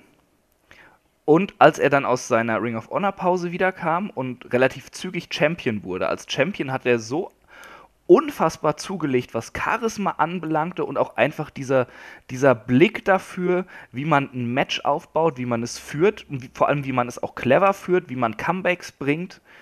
Und ähm, da war er eigentlich dann so langsam der Kevin Owens, den wir jetzt kennen. Nur, äh, ja, äh, nicht zurückgehalten, wie er es bei der WWE, glaube ich, manchmal wird. Also ich glaube, dieses Face of America Gimmick könnte noch viel krasser sein als das, was es gerade ist. Und äh, ja, äh, einfach ein unglaublicher Typ, der das Talent schon immer hatte und mittlerweile auch einfach dieses, dieses Wissen um das Wrestling drumherum, wie man eine Geschichte erzählt und wie man ein normales Match zu einem richtig großen Match machen kann. Mhm. Shaggy, möchtest du dazu noch etwas beitragen? Ja, ich um, gebe Christa so ein bisschen recht. Also, ihm hat auf jeden Fall also, der hatte nicht die Fähigkeit, in die Geschichte während des Kampfes zu erzählen. Und äh, das, wenn man sich jetzt die Matches Owens gegen, gegen Jericho angesehen hat, das war, das war eine Riesengeschichte von Anfang bis Ende. Und ähm, das hat ihm damals noch gefehlt. Das war ein Spot an Spot. Und ähm, aber so diese Ringpsychologie hat ihm noch gefehlt, ganz klar. Da hat Chris vollkommen recht. Ja, also genau das, was du gerade gesagt hast, dieses Spot an Spot hat ihn halt am Anfang ausgezeichnet. Ähm, das sehe ich auch so. Also es, er war halt zu Beginn wirklich dieser typische Independent-Wrestler, muss man so ganz böse auszudrücken, also der halt wirklich coole Aktionen drauf hatte, aber irgendwie hatten die halt noch nicht so den richtigen Zusammenhang.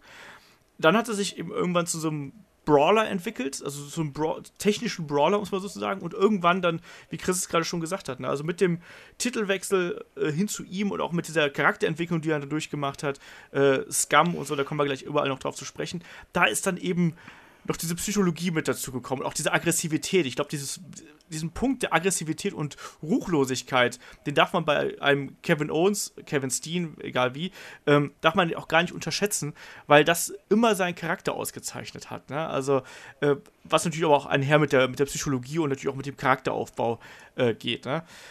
Ja, damit würde ich sagen, äh, starten wir doch einfach mal so ein bisschen den kleinen Karriere-Rundown. Also, weil Kevin Owens ist ja inzwischen seit gefühlten Ewigkeiten dabei. Also, ich habe jetzt, müssten ziemlich genau 14 Jahre gewesen sein.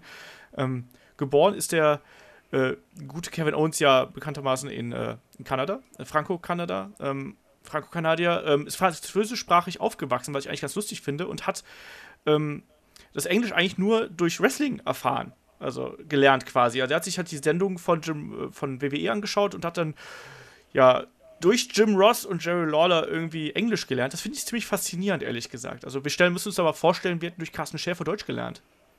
Ich weiß nicht, ob das Boah, so funktioniert. das schlimm?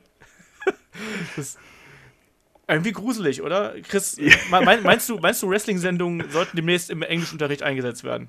Ich, ich glaube schon, dass das helfen kann. Also, äh, ja, jetzt, jetzt mal ohne Witz. Also, das ist jetzt kein, kein Eigenlob oder sowas, aber äh, ich war halt früher auch in der Schule immer echt gut in Englisch und das kam halt daher, weil ich relativ früh halt auch angefangen habe, mir dann von irgendwelchen Bands beim Musikhören Texte durchzulesen oder halt auch mal ähm, irgendein Tape, was mir mein Onkel dann vom Wrestling gegeben hat, halt mit, mit Originalkommentar gehört habe und irgendwie, das hilft schon und in einem gewissen Alter saugst du das halt auch wie ein Schwamm. Mhm. Ja, ich kann mir das auch vorstellen. Also bei mir war das auch nicht anders. Also ich, bei mir war es dann auch teilweise englische Videospiele, wo du dann einzelne Begriffe übernommen ja, genau. hast. Und Wrestling äh, gehört dann eben auch so in die Sparte. Also es ist aber trotzdem irgendwie so lustig. Also ich finde das trotzdem irgendwie sehr, sehr sympathisch auf jeden Fall.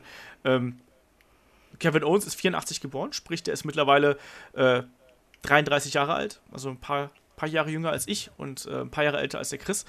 Äh, und hat mit, glaube ich, äh, dann entsprechend irgendwie 10, 11 Jahren hat er dann äh, WrestleMania 11 gesehen und das war dann äh, Diesel gegen Shawn Michaels. Und da hat er dann festgestellt, er möchte Wrestler werden. Was ich eigentlich auch ungewöhnlich finde, weil Diesel gegen Shawn Michaels, klar, das war ein guter Kampf, aber auch das zählt jetzt nicht zu den geilsten Matches der Welt, oder Shaggy? Der WrestleMania-Kampf wahrscheinlich äh, ist damit gemeint. Genau. Naja, also ich meine, es ist, es ist WrestleMania, es ist eine riesen Show gewesen und klar wird man dann als, als, als Kind, ist man dann davon auch irgendwie beeinflusst und warum nicht? Warum denn nicht von Bam Bam Bigelow gegen LT? Tja, warum nicht von Bam Bam Bigelow gegen LT? Das ist eine gute Frage, die kann ich dir leider nicht beantworten. Ja, naja.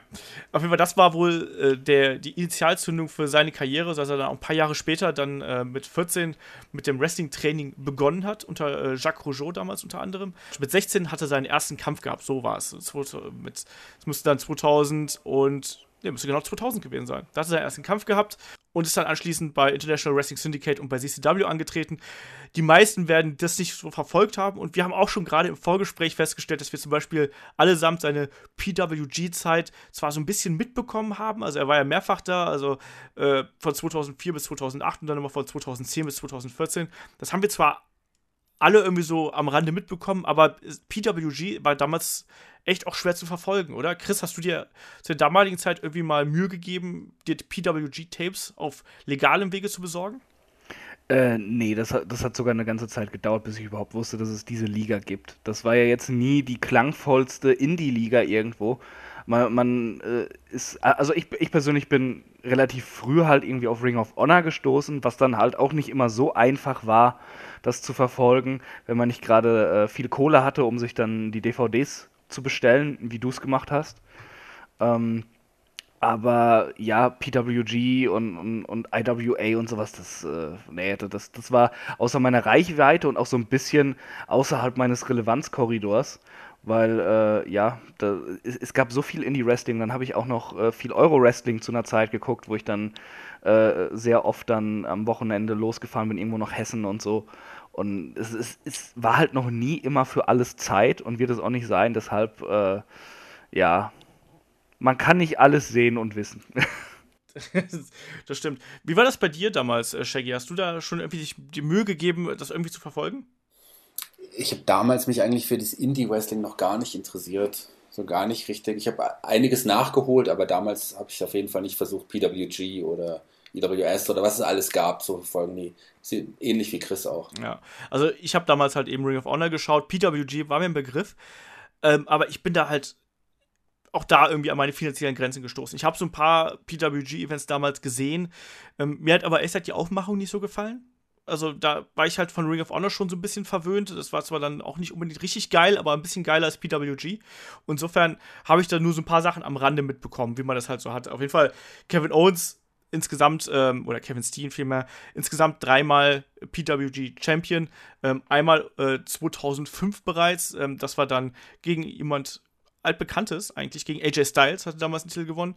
Ähm, darauf folgend war dann äh, ein paar Jahre später äh, zweiter Championship-Gewinn bei PWG 8, also bei dem achten Geburtstag von äh, der Liga, ähm, hat er von Claudio Castagnoli gewonnen. Das war muss wohl auch da, ich, ich meine, ich habe diesen Event gesehen, aber ich habe da keine wirklich existenten Erinnerungen mehr dran. Ähm, da muss wohl so abgelaufen sein, oder es ist so abgelaufen, dass äh, Kevin Steen wohl ein Match gefordert hat und musste dann innerhalb einer Sendung mehrere oder innerhalb eines Events mehrere Kämpfe bestreiten, unter anderem gegen Chris Hero und dann noch ein Tag Team Match an Seite von Shima und dann hat er am Ende dann doch das äh, Title Match gegen Claudio Castagnoli bekommen und hat dann eben mit dem Package Pile Driver gewonnen kann man so machen, sage ich mal, äh, große Namen damals schon. Also das ist eigentlich das, was mich immer sehr, sehr beeindruckt, weil man ähm, aus heutiger Sicht sich so die alten PWG-Shows anschaut oder auch ähm, CCW-Shows oder sonst irgendwas, was, was teilweise auch für Namen dann noch rumgeistern. Ne? Und den dritte, dritten Titelgewinn gab es dann bei T PWGs äh, World's Finest im Three-Way gegen äh, El Generico und Eddie Edwards.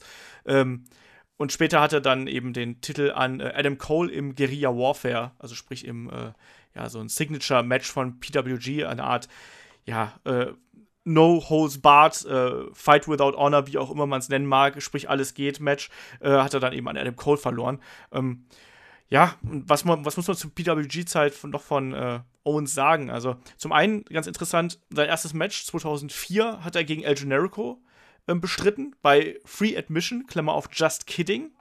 Ähm, allein das zeigt ja schon, wie lange diese Geschichte zwischen den beiden zurückreicht. Und äh, vielleicht auch da noch, ähm, legendäres Stable von damals, äh, 2013 war das allerdings schon, die Gründung von Mount Rushmore gemeinsam mit den Young Bucks. Einer der ruchlosesten Stables, die man zu PWG-Zeiten kennt. Ja, also interessante Zeit, aber man kann halt nicht alles sehen. Wer da, wir haben gleich noch ein paar andere Matches ähm, dazwischen, die wir empfehlen würden, ähm, die, die ist auch noch, äh, die man sich auch noch anschauen sollte. Aber äh, man kann nicht alles sehen. Wir geben gleich ein paar Empfehlungen und dann geht's weiter. Mal Ans kurz äh, äh, zu, zu äh, man kann nicht alles sehen. Auch selbst wenn man äh, die DVDs hat von einigen Indie-Ligen, dann kann man trotzdem nicht viel sehen. Also äh, ich habe jetzt heute allein irgendwie sieb sieben Stunden äh, Kevin Steen Matches geschaut. Und auch von Ring of Honor, die halt von den Indie-Ligen so die professionellste dann sch schnell wurden in den USA einige Matches sehen halt aus, als hätte jemand mit einer Kartoffel aufgenommen. Das stimmt. Das geht halt gar nicht. Das stimmt. Also gerade die frühen Shows sehen auch echt nicht schön aus. Das sieht halt dann Boah. wirklich aus, als wenn die in irgendeiner Hinterhofhalle aufgenommen worden wären, wo sie halt einfach oben die Rollladen mal hochgemacht haben, um Licht in der Halle zu kriegen. Also das ist nicht schön.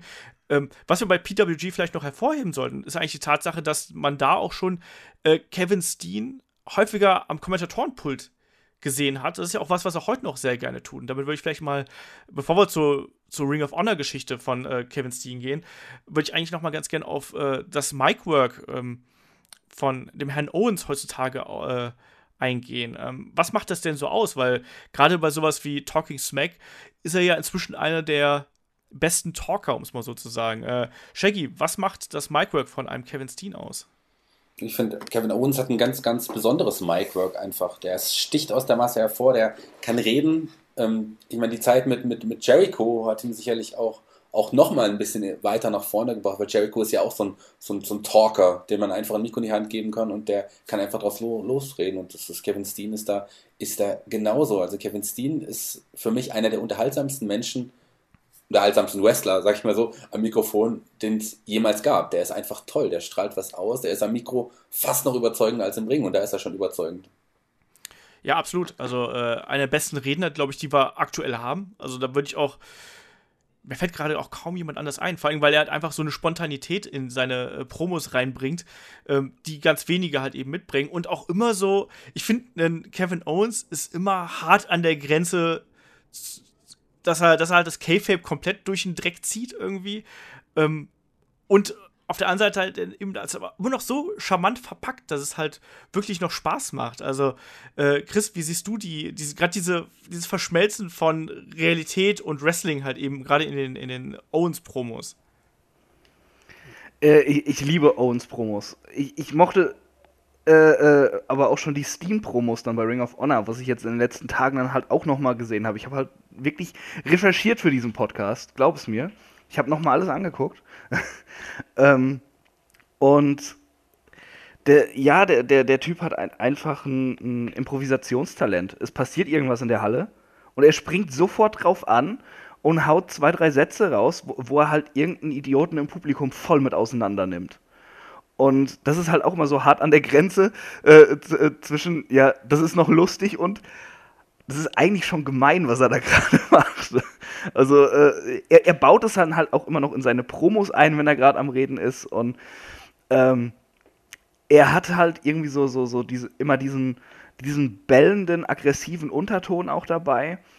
Und äh, dadurch, dass er aber auch immer versucht, das Publikum irgendwie zu trollen, hängt man so ein bisschen an seinen Lippen. Man wartet darauf, was ist jetzt die Pointe von dem, was er sagt? Und das habe ich bei wenigen Leuten, die sich ein Mikro schnappen und in den Ring gehen, weil es meistens einfach nur pures Gelaber ist. Und da weißt du ganz genau, der hat irgendeinen Punkt, auf den er hinaus will. Und das macht für mich momentan einfach Kevin Owens auch aus. Ja, also das Micwork von, von Kevin Owens definitiv was, was ihn halt eben auszeichnet und was ihn eben besonders macht. Das hat es damals schon getan. Wie gesagt, er hat da auch im Beste Jerry Lawler man ja manchmal sich selber im, im Match das Mikrofon geschnappt hat, sowohl Zuschauer als auch Gegner beleidigt, saß am Kommentatorenpult, ähm, damals auch bei PWG und später auch, wie du es gerade gesagt hast, Chris, gerade in der Fehde da mit Jim Cornette, da ist ja auch sehr viel zusammengelaufen, was nicht unbedingt nur Fiktion gewesen ist, um es mal so zu sagen. Ähm, Lass uns mal so ein bisschen die, die Karriere von Kevin Steen, gerade bei Ring of Honor, so ein bisschen beleuchten. Das fing ja eigentlich an mit dieser Fehde von den äh, von Jericho, von Jericho, von El Generico und ähm, Kevin Steen und den Briscoes. Und wie gesagt, für mich hat das erstmal Generico und Steen so richtig in den Mittelpunkt gerückt, wo ich gesagt habe, so, oh, das sind wirklich zwei, die sollte man beachten. Ähm, was hat vor euch diese Fehde ausgemacht? Also, ähm, die beiden Teams haben sich ja da wirklich Kämpfe geliefert mit so ziemlich jeder Stipulation, die man sich vorstellen kann. Also äh, vom Street Fight bei äh, Death Before Dishonor, es gab hinter diesen unfassbaren Leather War bei äh, Man Up, es gab auch irgendwelche Chain Matches, es gab Cage Matches, ähm, unfassbare Intensität zwischen den Briscoes und El Generico und Kevin Steen. Ähm, wie habt ihr das damals wahrgenommen? Nachdem Christian gerade schon so lange philosophiert hat, darf jetzt der Shaggy mal. Du hast ja eben gerade schon so ein bisschen angesprochen. Also da war einfach eine absolute Intensität in, den, in, dem, in dem Kampf. Das war einfach hart. Das, man hat es den vier Leuten abgenommen, man hat gewusst, die, die hassen sich. Also man hatte das Gefühl, die hassen sich. Und die mögen sich wirklich nicht und die wollen sich jetzt fertig machen. Und das Gefühl hatte man bei all den Kämpfen zwischen Scenerico und, und den Briscoes. Stimmt, Scenerico hießen sie ja damals. Das hatte ich schon äh, komplett aus meinem Gedächtnis gestrichen. Ja, es, es, ist halt auch irgendwie so eine merkwürdige Kombination eigentlich, ne? Also, als ich die beiden jetzt zum ersten Mal gesehen habe, äh, Generico und Kevin Steen, die haben für mich irgendwie gar nicht so zusammengepasst. Ähm, was hat es dann trotzdem ausgemacht, dass die beiden so als Team funktioniert haben? Waren es die Gegensätze, Chris? Ich glaube, es waren tatsächlich die Gegensätze, ja. Äh, äh, Generico, eigentlich so der, der gute Laune-Bär und äh, ja, Owens dann als schlechter Laune-Bär quasi. Äh, er, er, ja, äh, äh, ja, Generico hatte einfach so, so diesen, ähm, diese, diesen spektakulären Stil, den den man auch in den Indies braucht, um so ein bisschen von sich reden zu machen. Und Owens hatte halt äh, immer diese Intensität und wenn du den Typen angeguckt hast, hast du ihm halt so, so abgenommen, dass er einfach so ein mieser Schlägertyp war fast schon. Also selbst wenn er als Face funktioniert hat. Er war ja nie jetzt einfach äh, auch als Face jemand, der äh, von Grund auf gut war oder so. Er war, war ja dann eher schon tweenerig unterwegs.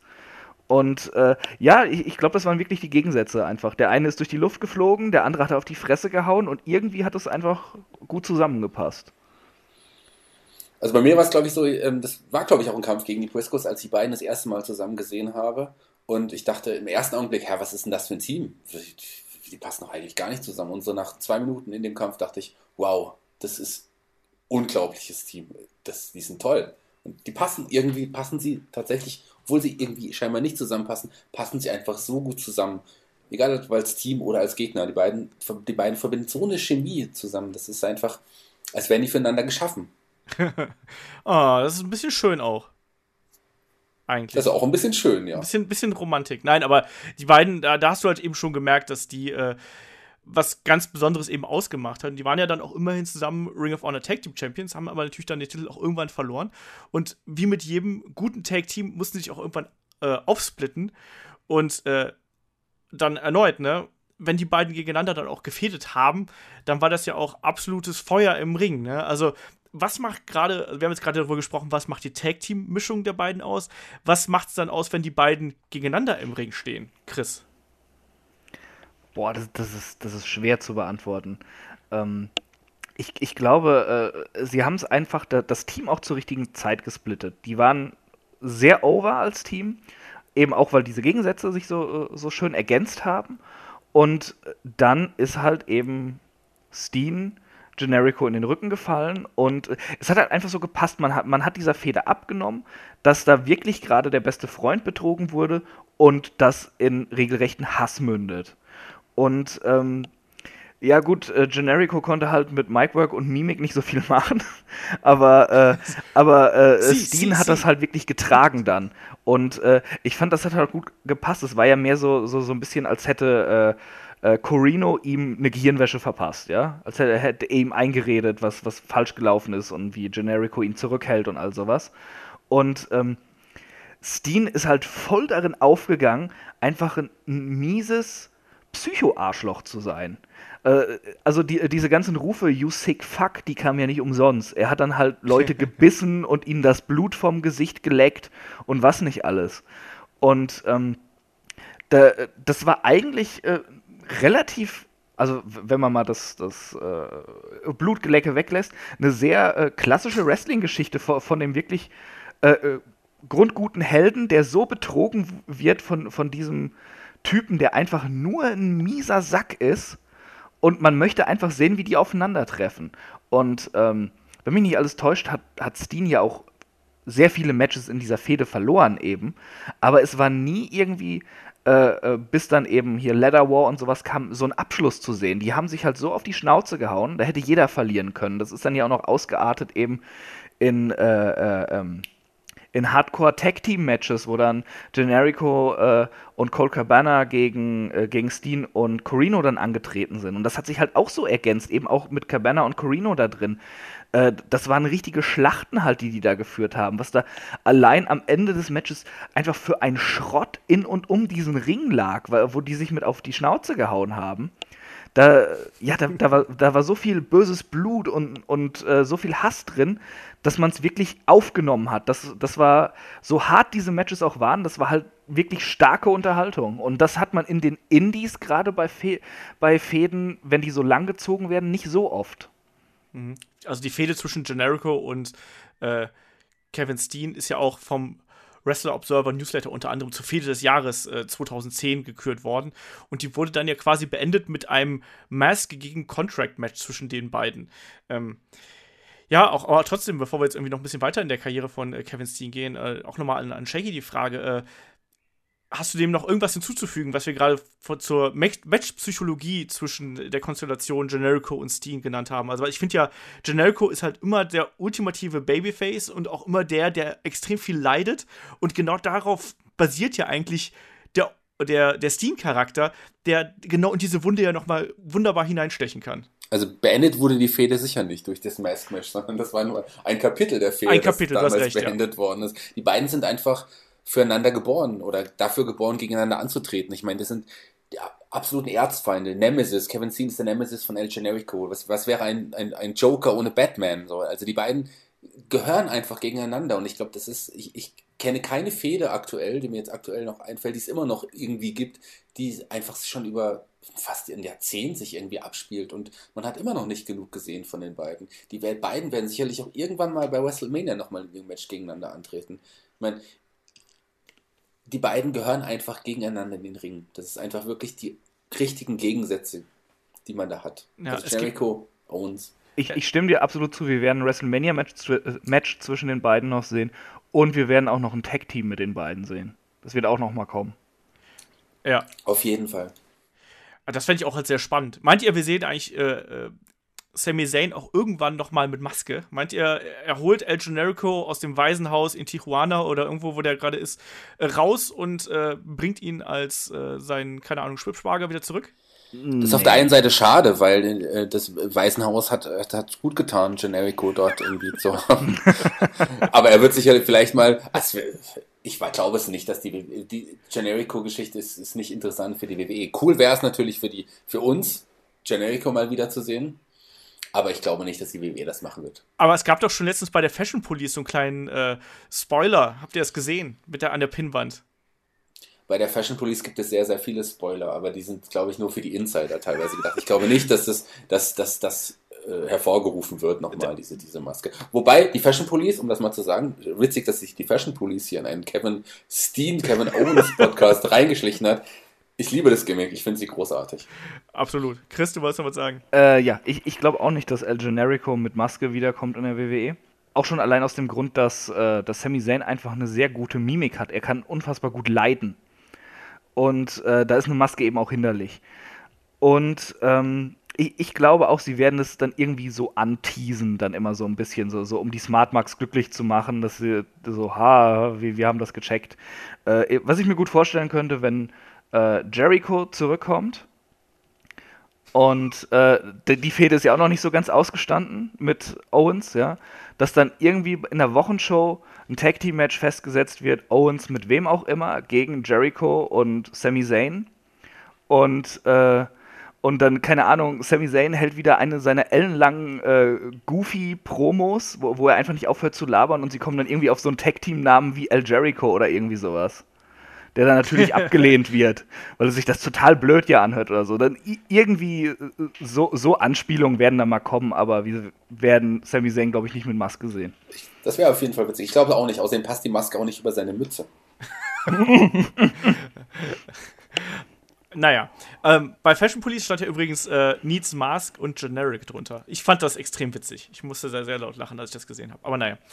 Ähm, aber ich habe gerade schon ein bisschen angesprochen, also wie gesagt, dann das Kapitel zwischen Generico und Kevin Steen wurde dann 2010 ein bisschen beendet. Äh, Steen verlor den Kampf, äh, sollte aber irgendwann äh, wieder zurückkommen, war aber dann erstmal im Disput mit Jim Cornette. Wir haben gerade Jim Cornette schon einmal angesprochen und der sollte ja auch später, ähm, gerade bei der Entwicklung von Scum ähm, und äh, dem neuen Gimmick von Kevin Owens, also Wrestling's Worst Nightmare, sollte er dann auch eine tragende Rolle spielen ich muss sagen, als damals Jim Cornette Ring of Honor übernommen hat, war das für mich der Punkt, wo Ring of Honor für mich uninteressanter geworden ist. Also ich, das, das fing so mit dem Ende der Generico-Fehde, äh, Generico-Steen-Fehde an, dass ich gesagt habe, so, ah, irgendwie passt das für mich nicht mehr so richtig. Und dann wurde es halt immer mehr. Ja, man muss ja mal so allgemein sagen, dass Jim Cornette und Kevin Steen, Kevin Owens und auch El Generico irgendwie nicht gerade die größten Freunde waren. Und diese Geschichte und diese Feindschaft zwischen diesen drei Parteien, oder vier, wenn man jetzt äh, Kevin Owens doppelte Person damit, damit einbezieht, ähm, hat ja dann auch die gesamte Geschichte um Scum und auch um das neue Gimmick von Kevin Owens, dieses Wrestling's Worst Nightmare, geprägt. Und deswegen frage ich ihn Chris gerade mal, ähm, roll doch mal die Geschichte von Scum so ein bisschen auf. Ähm, ganz kurz hier noch an dieser Stelle, bevor Chris die Frage beantwortet. Wir hatten so ein bisschen technische Probleme. Chris' Rechner ist während der Aufnahme abgekackt, um es mal so zu sagen, und nichts funktioniert mehr. Deswegen, wenn Chris jetzt etwas blecherner klingt, liegt das daran, dass er in einer Mülltonne wohnt und mit seinem Handy telefoniert. So, und jetzt du. Äh, das mit dem Handy stimmt sogar. ähm, ja, mit Scum, das fing ja schon an vor diesem äh, Mask vs. Career Match. Äh, Jim Cornette hat das Ruder übernommen bei Ring of Honor und er fand Steen und Generico ziemlich kacke. Er wollte mehr auf Oldschool Guys setzen, also das sagt zumindest Kevin Steen über Jim Cornette. Und äh, fand dann Hero zum Beispiel total toll, aber mit, äh, mit Steen und Generico konnte halt nichts anfangen. Und diese Fehde sollte dann halt darin gipfeln. Und äh, ja, äh, Cornette hat sich das scheinbar so gedacht, okay, Generico habe ich eh nichts mit zu tun. Der, äh, der kriegt dann halt einfach keine großen Auftritte mehr. Und äh, Steen schicke ich dann erstmal in die Wüste. Und Steen wurde halt gesagt, ja, äh, du hast dann ein halbes Jahr Pause. Du bist dann nicht mehr bei Ring of Honor. Und äh, er äh, fand das nicht so geil. Er hat halt auch gesagt, so, hey, äh, das ist ein Paycheck für mich und meine Familie. Und die haben gesagt, ja, ist ja nur ein halbes Jahr und alles. Und er ist dann währenddessen halt weiter viel bei PWG angetreten, hat sich aber auch voll vorbereitet schon auf sein Comeback. Und dann wurde ihm nach einem halben Jahr gesagt, ja, nee, doch noch ein halbes Jahr.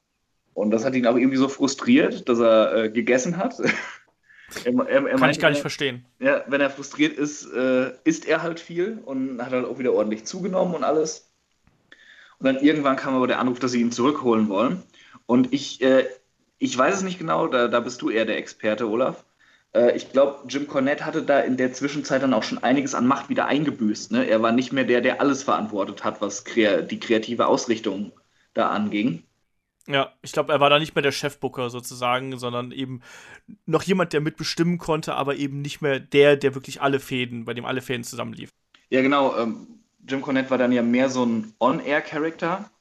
Und äh, als Dean zurückkam, dann eben unter auch dem Applaus der Leute, die hatten ihn schon vermisst. Äh, er war ja sehr anerkannt als Wrestler. Und äh, er hat halt sofort klargemacht, dass er sich mit Cornette anlegt, mit dessen Lieblingen und dass er halt auch die Championship haben will. Allerdings, um, um da hinzukommen, musste er erstmal durch seine alten Kameraden, denn äh, Steve Corino und Jimmy Jacobs waren ja mittlerweile irgendwie so bekehrt. Irgendwas war da, ne? Mhm. Und ähm, dann hat er halt erstmal gegen die gefädet, äh, gegen, gegen Steve Corino bei Final Battle 2011, wenn mich nicht alles täuscht. Und dann ähm, äh, No DQ War am 10th Anniversary Event gegen Jimmy Jacobs, wo er dann aber auch Jimmy Jacobs wieder auf seine Seite gezogen hatte. Und äh, Corino kam dann auch noch dazu. Also sie waren dann wieder miteinander verbunden quasi. Genau, das war dann die Gründe von Scum. Das war aber, soweit ich weiß, war das doch nach Border Wars, oder? Nachdem äh, Owens auch den Titel gewonnen hat von Davy Richards. Und Davy Richards war ja sozusagen der Cornet-Guy, der damals stimmt, aus, der Akkorene war. Und in, im Anschluss dessen hat man halt eben gedacht, oh je, jetzt gibt es halt den, die finale Konfrontation zwischen Jimmy Jacobs, Steve Corino und Co.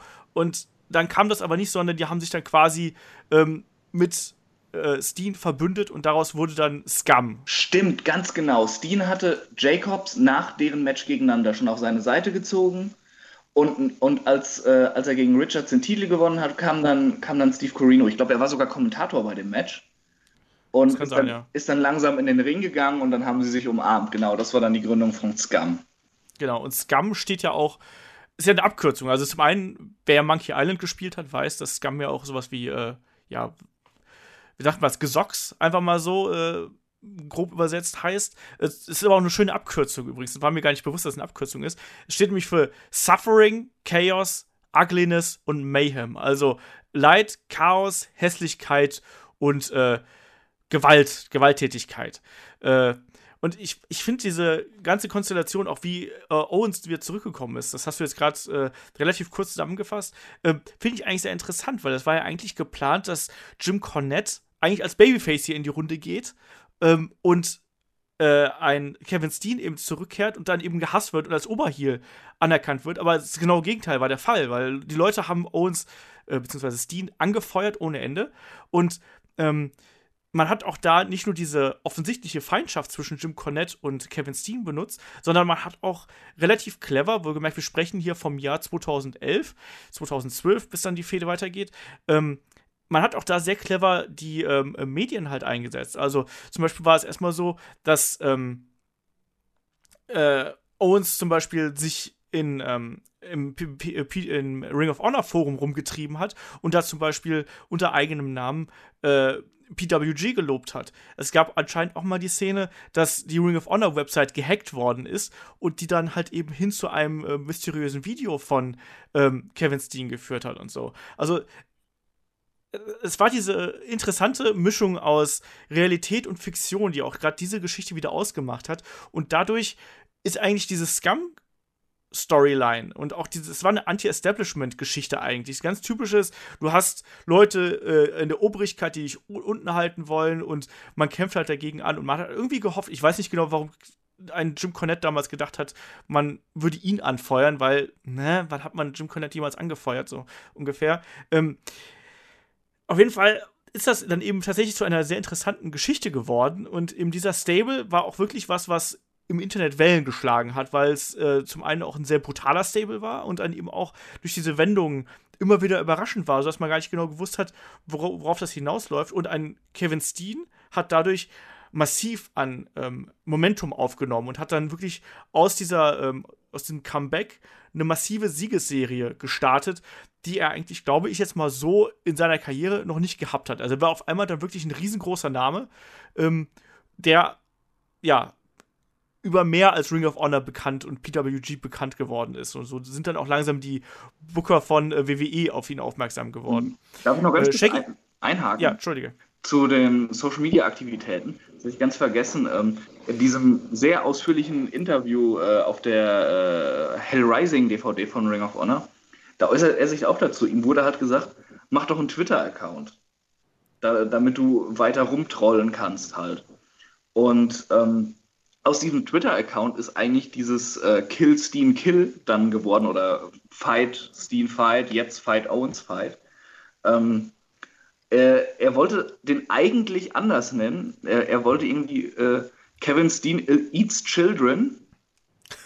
aber das hat nicht gepasst. Und dann hat er den halt Kill Steen Kill genannt und äh, hat da dann halt so seine, seine typische Steen-Owens-Masche abgezogen, schön rumgetrollt halt und Sprüche äh, gekloppt. Und die Leute fanden es halt so cool, dass sie dann eben bei den äh, Events angefangen haben, Kill Steen Kill zu rufen. Dadurch ist das erst äh, eben so sein Marketing-Gag geworden. Mhm. Das war ein Riesending.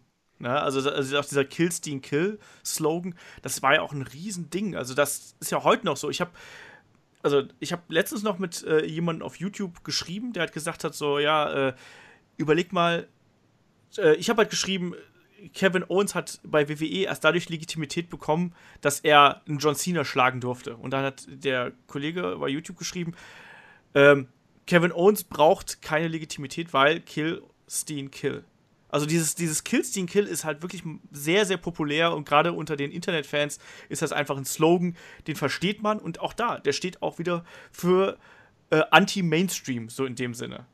Ähm, Shaggy, wie hast du damals diese Zeit wahrgenommen? Also, äh, hast du da irgendwie, äh, hast du das mitbekommen? Warst du auch jemand, der sich ein Killstein Kill-Shirt gekauft hat? Ähm, ich habe leider kein Killstein Kill-T-Shirt gehabt. Ich habe leider die Zeit auch ein bisschen, bisschen äh, verpasst. Ich habe da als Cornette das Sagen hatte bei Ring of Honor, habe ich mich erstmal, hatte ich irgendwie keine Lust in, in der Zeit auf Ring of Honor, bin irgendwann nach, nach, ähm, nach der Scum-Vereinigung bin ich irgendwann da wieder dazugekommen.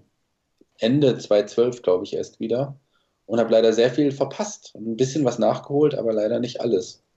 Also okay. zu Scum kann ich gar nicht so viel sagen. Ab dem Split habe ich wieder ganz viel, ganz Ring of Honor verfolgt, aber so die Scum-Zeit gar nicht so richtig mitbekommen.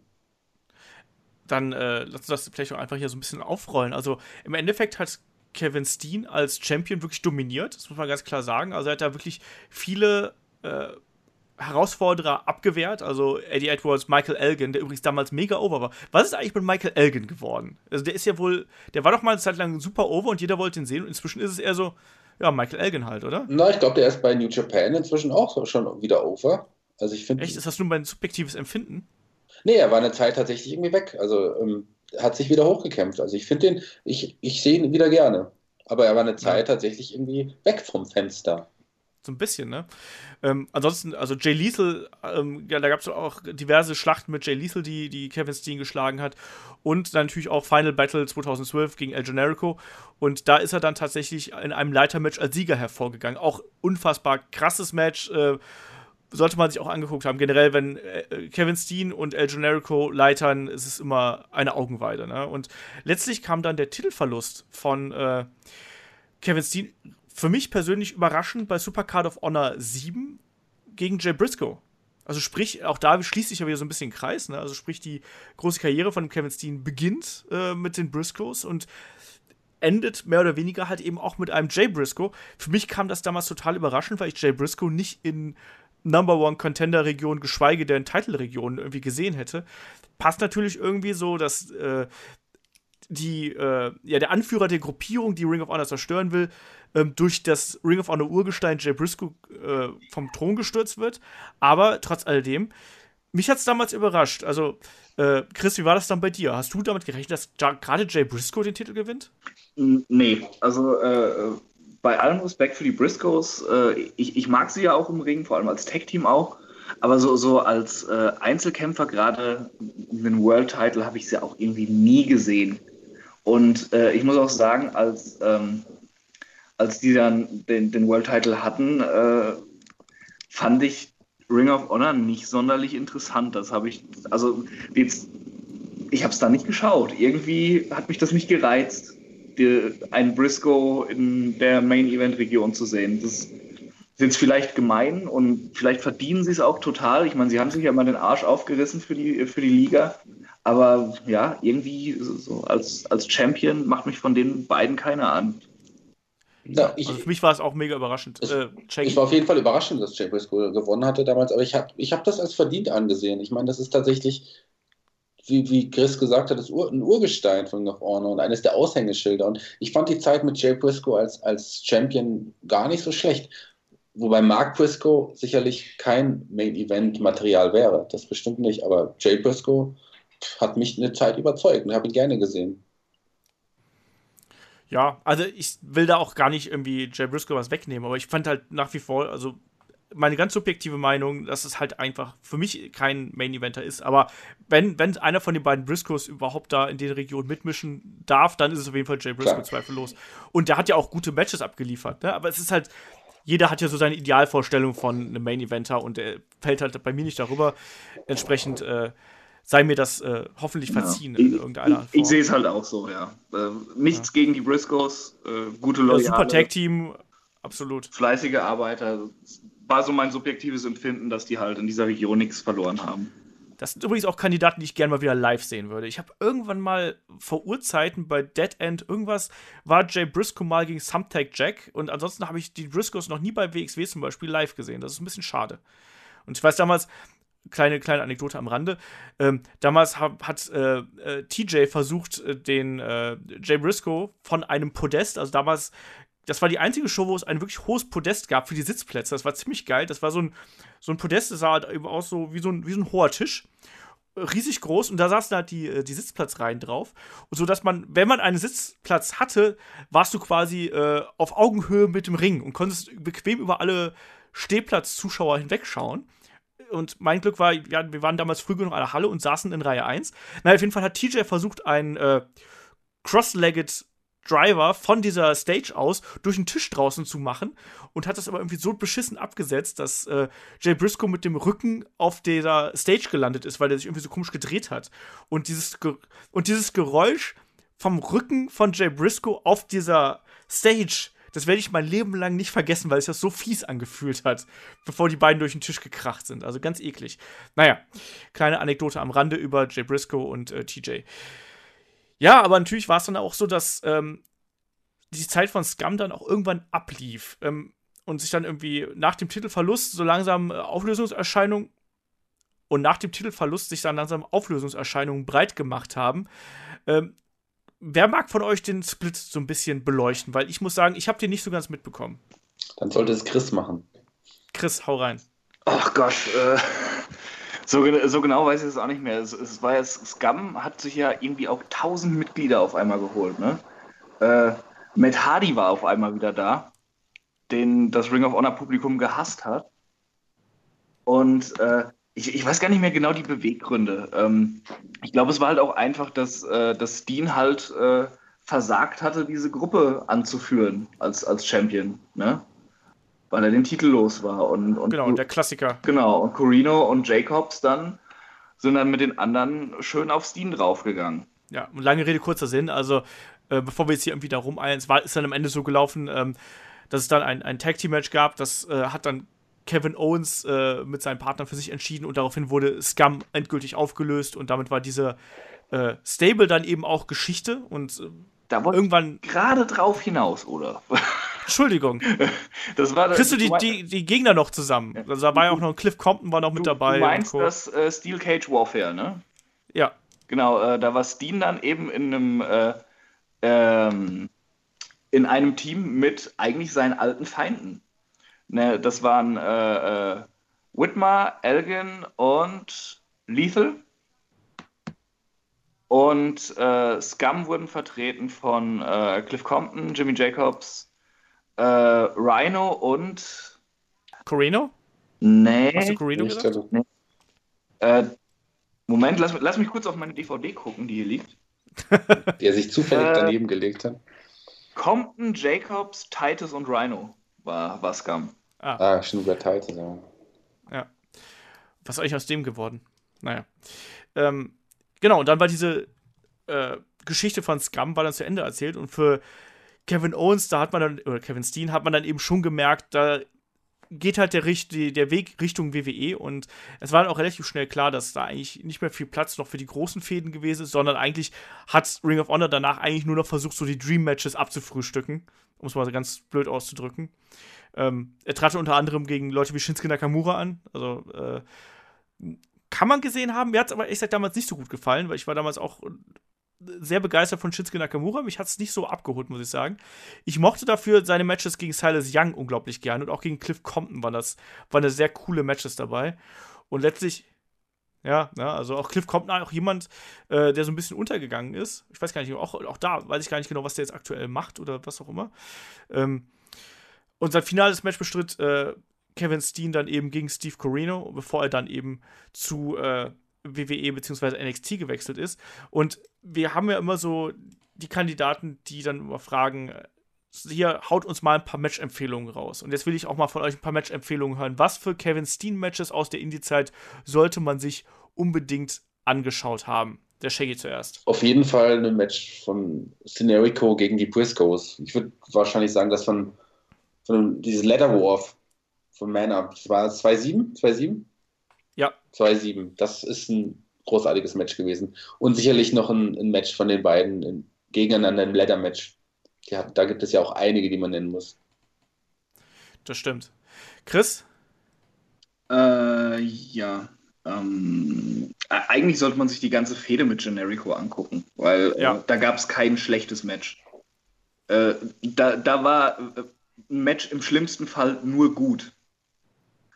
Und, das stimmt. Ähm, aber das war ja auch Fäden über, also es war ja auch liegenübergreifend eigentlich, ne? Also ja. Äh, ich habe ja hier, wir haben ja wie immer so ein tolles Handout. Ich habe da drei Matches, äh, wo irgendwie Kevin Steen und äh, El Generico sind und da ist halt eben auch ein Match zwischen den beiden bei PWG drin, was man auch sich anschauen sollte. Mhm. Das, ne, das war äh, Kevin Steen gegen El Generico. Ladder Match von PWG Steen Wolf 2011. Äh, so, und jetzt darfst du noch. Äh, genau, also das Final Battle 2012 Ladder Match sollte man sich auf jeden Fall angucken, allein wegen diesem krassen Spot hinterher mit dem äh, Package Pile Driver durch die zwei Leitern. Und ähm, ja, dann, äh, was war noch richtig gut? Äh, vieles. Also das Steel Cage Warfare, den fand ich auch stark, was wir vorhin angesprochen haben, wo Scum sich dann dadurch aufgelöst hat. Ähm, ich fand diese, diese kleine Fehde mit Michael Bennett sehr lustig. Stimmt, das war auch zum Abschluss deiner Karriere ja. bei Ring of Honor. Genau, wo, wo es darum ging, wer, wer den besseren Piledriver hat. Und ich, ich glaube, es ging sogar hinterher darum, wer überhaupt den Piledriver noch benutzen darf, dann im Ring of Honor von den beiden. Genau, ja. Und ja. All, all, auch das, dieses erste Match war halt super, wo, wo Owens äh, Bennett die ganze Zeit mit den Nüssen voran gegen den Ringpfosten gehauen hat. Und, und, und Maria dann schreiend äh, draußen stand. äh, äh, es, es, gab ein sehr, sehr gutes äh, TV-Match gegen Chris Hero, wo sie sich ordentlich um die Ohren gehauen haben. Und ähm, ich fand das Match gegen Nakamura eigentlich ziemlich stark, muss ich sagen. Okay. Da gehen dann meine, unsere Meinung auseinander. Ich, ich habe es noch genau vor dem Podcast geschaut, nochmal. Okay. Und ich fand es echt gut. Also ich würde das auch noch als Empfehlung ausgeben. Okay.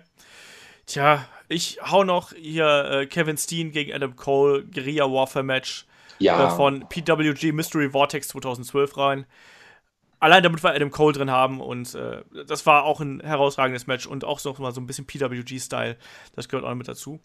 Dann rutschen wir mal von PWG und Ring of Honor rüber zu NXT. Ähm, da ist ja Kevin Owens dann Übrigens, wie, wie, hat euch eigentlich der Name gefallen? Das ist ja immer so eine Diskussion, wenn äh, gerade Independent Wrestler rübergehen, ähm, dass sie dann ihren Namen nicht benutzen dürfen. Also wir haben es jetzt äh, zuletzt ja gesehen bei Axlita Junior, wo der, der jetzt ja als unter seinem bürgerlichen Namen als Marcel Bartel angetreten ist, wo ja auch schon Leute gesagt haben, so, was ist denn das für ein beschissener Name? ähm, aber davon mal abgesehen, ähm, wart ihr damals zufrieden mit dem Namen oder seid ihr heute zufrieden mit dem Namen? Habt ihr damals gesagt, der muss Kevin Steen heißen? Shaggy, wie bist du bei der Namensdiskussion? Ich bin da sicherlich anderer Meinung als viele andere. Ich fand das gar nicht schlimm, dass er einen neuen Namen bekommen hatte. Ich fand das auch bei einigen, bei den meisten der Independent Stars gar nicht schlimm. Auch Sami Zayn finde ich weit, weitaus einprägsamerer Name als El Generico, wenn ich das mal so sagen darf. Und ich fand auch den Namen Kevin Owens irgendwie ganz gut gewählt. Das ist ja ein Tribut an, an, an seinen großen Helden Owen Hart. Und sein Sohn heißt ja, glaube ich, auch Owen mit Vornamen. Ähm, genau er hat sich den Namen auch selber ausgesucht. Ich finde, inzwischen ist es für mich auch nur noch Kevin Owens. Ich sage gar nicht mehr Kevin Steen. Ja, mir fällt es auch schwer. Also, man wird es auch quer durch den Podcast hören, dass ich auch da äh, ein bisschen am Rudern bin. Äh, mir hat das damals auch nichts ausgemacht. Pro doofe Ringnamen übrigens. Bei Biff Busick zu O'Neill Lorcan bin ich noch immer unentschlossen übrigens. Ich finde beide Namen scheiße. Okay, das ist aber auch nicht im Rampenlicht und da kann man sich auch gar nicht dran gewöhnen, so ein bisschen. Beide Namen sind nicht nee. gut. Aber der, der, neue Name ist auch irgendwie gar nicht. Ich mochte auch damals Dolph Ziggler als Name irgendwie nicht, aber das war die Zeit der komischen Namen. das stimmt. Äh, Chris, wie war es damals bei dir? Hast du dich äh, relativ schnell mit dem Kevin Owens Namen angefreundet? Ich, ich fand den vollkommen in Ordnung. Der hat ja jetzt nichts irgendwie verfälscht oder so, dass, dass er auf einmal, äh, äh was weiß ich, äh, äh, hier Alexander Markus oder sowas hieß, ja. vor allem. Der vor ist allem ja auch schon geschützt, der Name, ja. ja gab es halt auch eben dann dieses KO-Logo, was dann auch ja. sehr einprägsam war direkt. Und äh, ja, du, Kevin Owens hört sich genauso cool an. Fertig kann man, ich kann da auch nichts gegen sagen. Das kann man so machen. Ja, da gibt es ähm, Schlimmeres. Absolut. Cassius absolut. Ono zum Beispiel kriege ich immer noch nicht in den Kopf rein. Den Namen finde ich ganz furchtbar. das, das ist für mich auch Chris Hero. Ja, an, äh, ich bin bei Cassius Ono und Chris Hero bin ich eh aktuell sehr zwiegespalten irgendwie. Also, ähm, ach, ich weiß nicht. Ich, bei mir kommt er irgendwie bei NXT nicht so richtig rüber. Das ist ein bisschen traurig, obwohl ich ihn sehr mag eigentlich. Aber äh, naja, äh, lass uns doch mal hier zu, zum Kevin Owens dann zurück. Ähm, er hat ja sein, sein Debüt bei NXT Takeover R Revolution damals gegeben. Äh, meine ich, Opening-Match gegen CJ Parker damals. CJ Parker inzwischen ja auch irgendwie bei New Japan unterwegs. Äh, hat sich da eine wunderschöne, ich meine, entweder Platzwunde an der Nase oder gebrochene Nase, glaube ich, war es sogar zugezogen und ist dann gegen Ende des Events äh, gegen seinen alten Freund äh, Sami Zayn geturnt. Vollkommen überraschend natürlich und hat da seinen äh, wirklich seinen Pop-Up-Powerbomb auf den Ring-Apron dann auch, äh, auf die, da erstmal da auf die Entrance-Stage gezeigt und hat auf jeden Fall da Sami Zayn äh, ordentlich zusammengemöbelt. Und da wurde auch gleich diese alte Fehde wieder aufgenommen. Wie habt ihr damals äh, Kevin Owens bei NXT wahrgenommen, gerade bei diesem Debüt? Also ich fand das absolut fantastisch und ich fand auch, dass diese Verletzung äh, seinem Gimmick absolut gut getan hat. Also diese Verletzung, wie gesagt, dieser, dieser gebrochene Nase, Schramme an der Nase, was auch immer, äh, hat, finde ich, dem Debüt nochmal so den Stempel aufgedrückt. Shaggy, wie siehst du das? Ja, es hat ihn irgendwie nochmal fieser aussehen lassen, auf jeden Fall. Es war übrigens ein, ein, toller Kampf, sein Debütkampf gegen CJ Parker und da ist Kevin Owens ja quasi als Face oder zumindest nicht als Heel angetreten. Und am Ende hat er ja, nachdem Sami Zayn sich den, den NXT-Titel geholt hatte mit den anderen NXT-Stars, erstmal Sami Zayn hochgejubelt und die haben zusammen gefeiert. Und dann, als Sami Zayn noch allein im Ring war, kam Owens zurück und hat ihn dann erst attackiert. Ich fand, das war ein genau. großartiges Debüt, großartiger Turn. Also das hat gleich, gleich die Fehde intensiv gemacht. Chris, dein, äh, deine Meinung zum Debüt? Ich fand es auch super. Das hat perfekt gepasst einfach. Äh, wie Shaggy auch gerade schon sagte, sie hatten das halt auch so schön lang gezogen mit diesem Feiern und so, dass man eigentlich davon ausgehen konnte, dass der Turn dann vielleicht doch nicht kommt.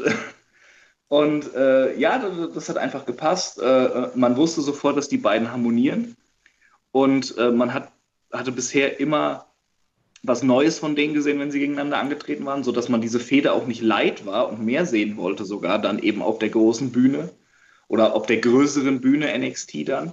Und äh, ja, ich, ich kann dir auch zustimmen mit dem Blut, das hat gepasst, weil Steen hatte ja auch schon immer diese, diese Badass-Attitüde, ähm, was der sich selbst auch teilweise in den Matches angetan hat, um zum Erfolg zu kommen. Das war ja auch krass.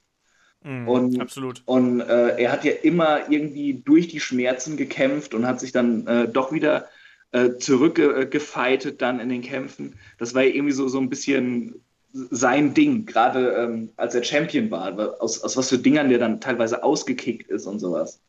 Und von daher hat das da schon gepasst. Er wirkte dann auch noch psychotischer irgendwo. Und ja, geiles Debüt. Eigentlich war da schon klar, dass der nicht lange äh, bei NXT bleiben wird, weil der war schon, als er da ankam, irgendwo so komplett und, und so, ähm, ja, so, so, so, äh, der hat so funktioniert schon mit, äh, diesem, mit dieser WWE-Vorstellung, dass man ihn eigentlich sofort weitersehen wollte dann.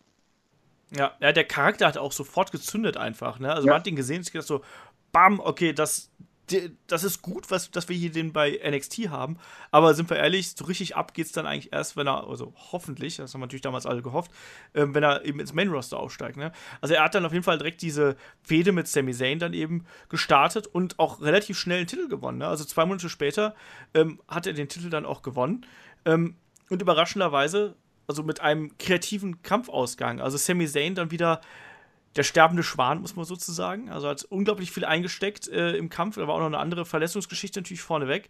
Äh, und der Kampf wurde abgebrochen und äh, anschließend war der gute Kevin Owens auf einmal Champion. Vollkommen, also extrem schnell und extrem dominant und sehr, sehr stark. Und auch da wieder die Frage, einmal hier in die Runde. Shaggy, wie hast du damals den Titelgewinn von Kevin Owens wahrgenommen? Weil es ja eben auch gerade eben durch diese Geschichte durch diese Ruchlosigkeit eigentlich auch ähm, von Kevin Owens ja erst so weit gekommen ist. Ja, und wie du gesagt hast, nach gerade mal zwei Monaten bei NXT gewinnt er schon gleich den dortigen Titel. Also ich, ich äh, war überrascht und fand aber die Art und Weise total spannend. Ich meine, äh, Owens hat ja auch immer gesagt, ja gut, Zane war sein bester Freund, aber er will Geld verdienen und als Champion verdient man einfach mehr Geld und das ist ihm einfach wichtiger.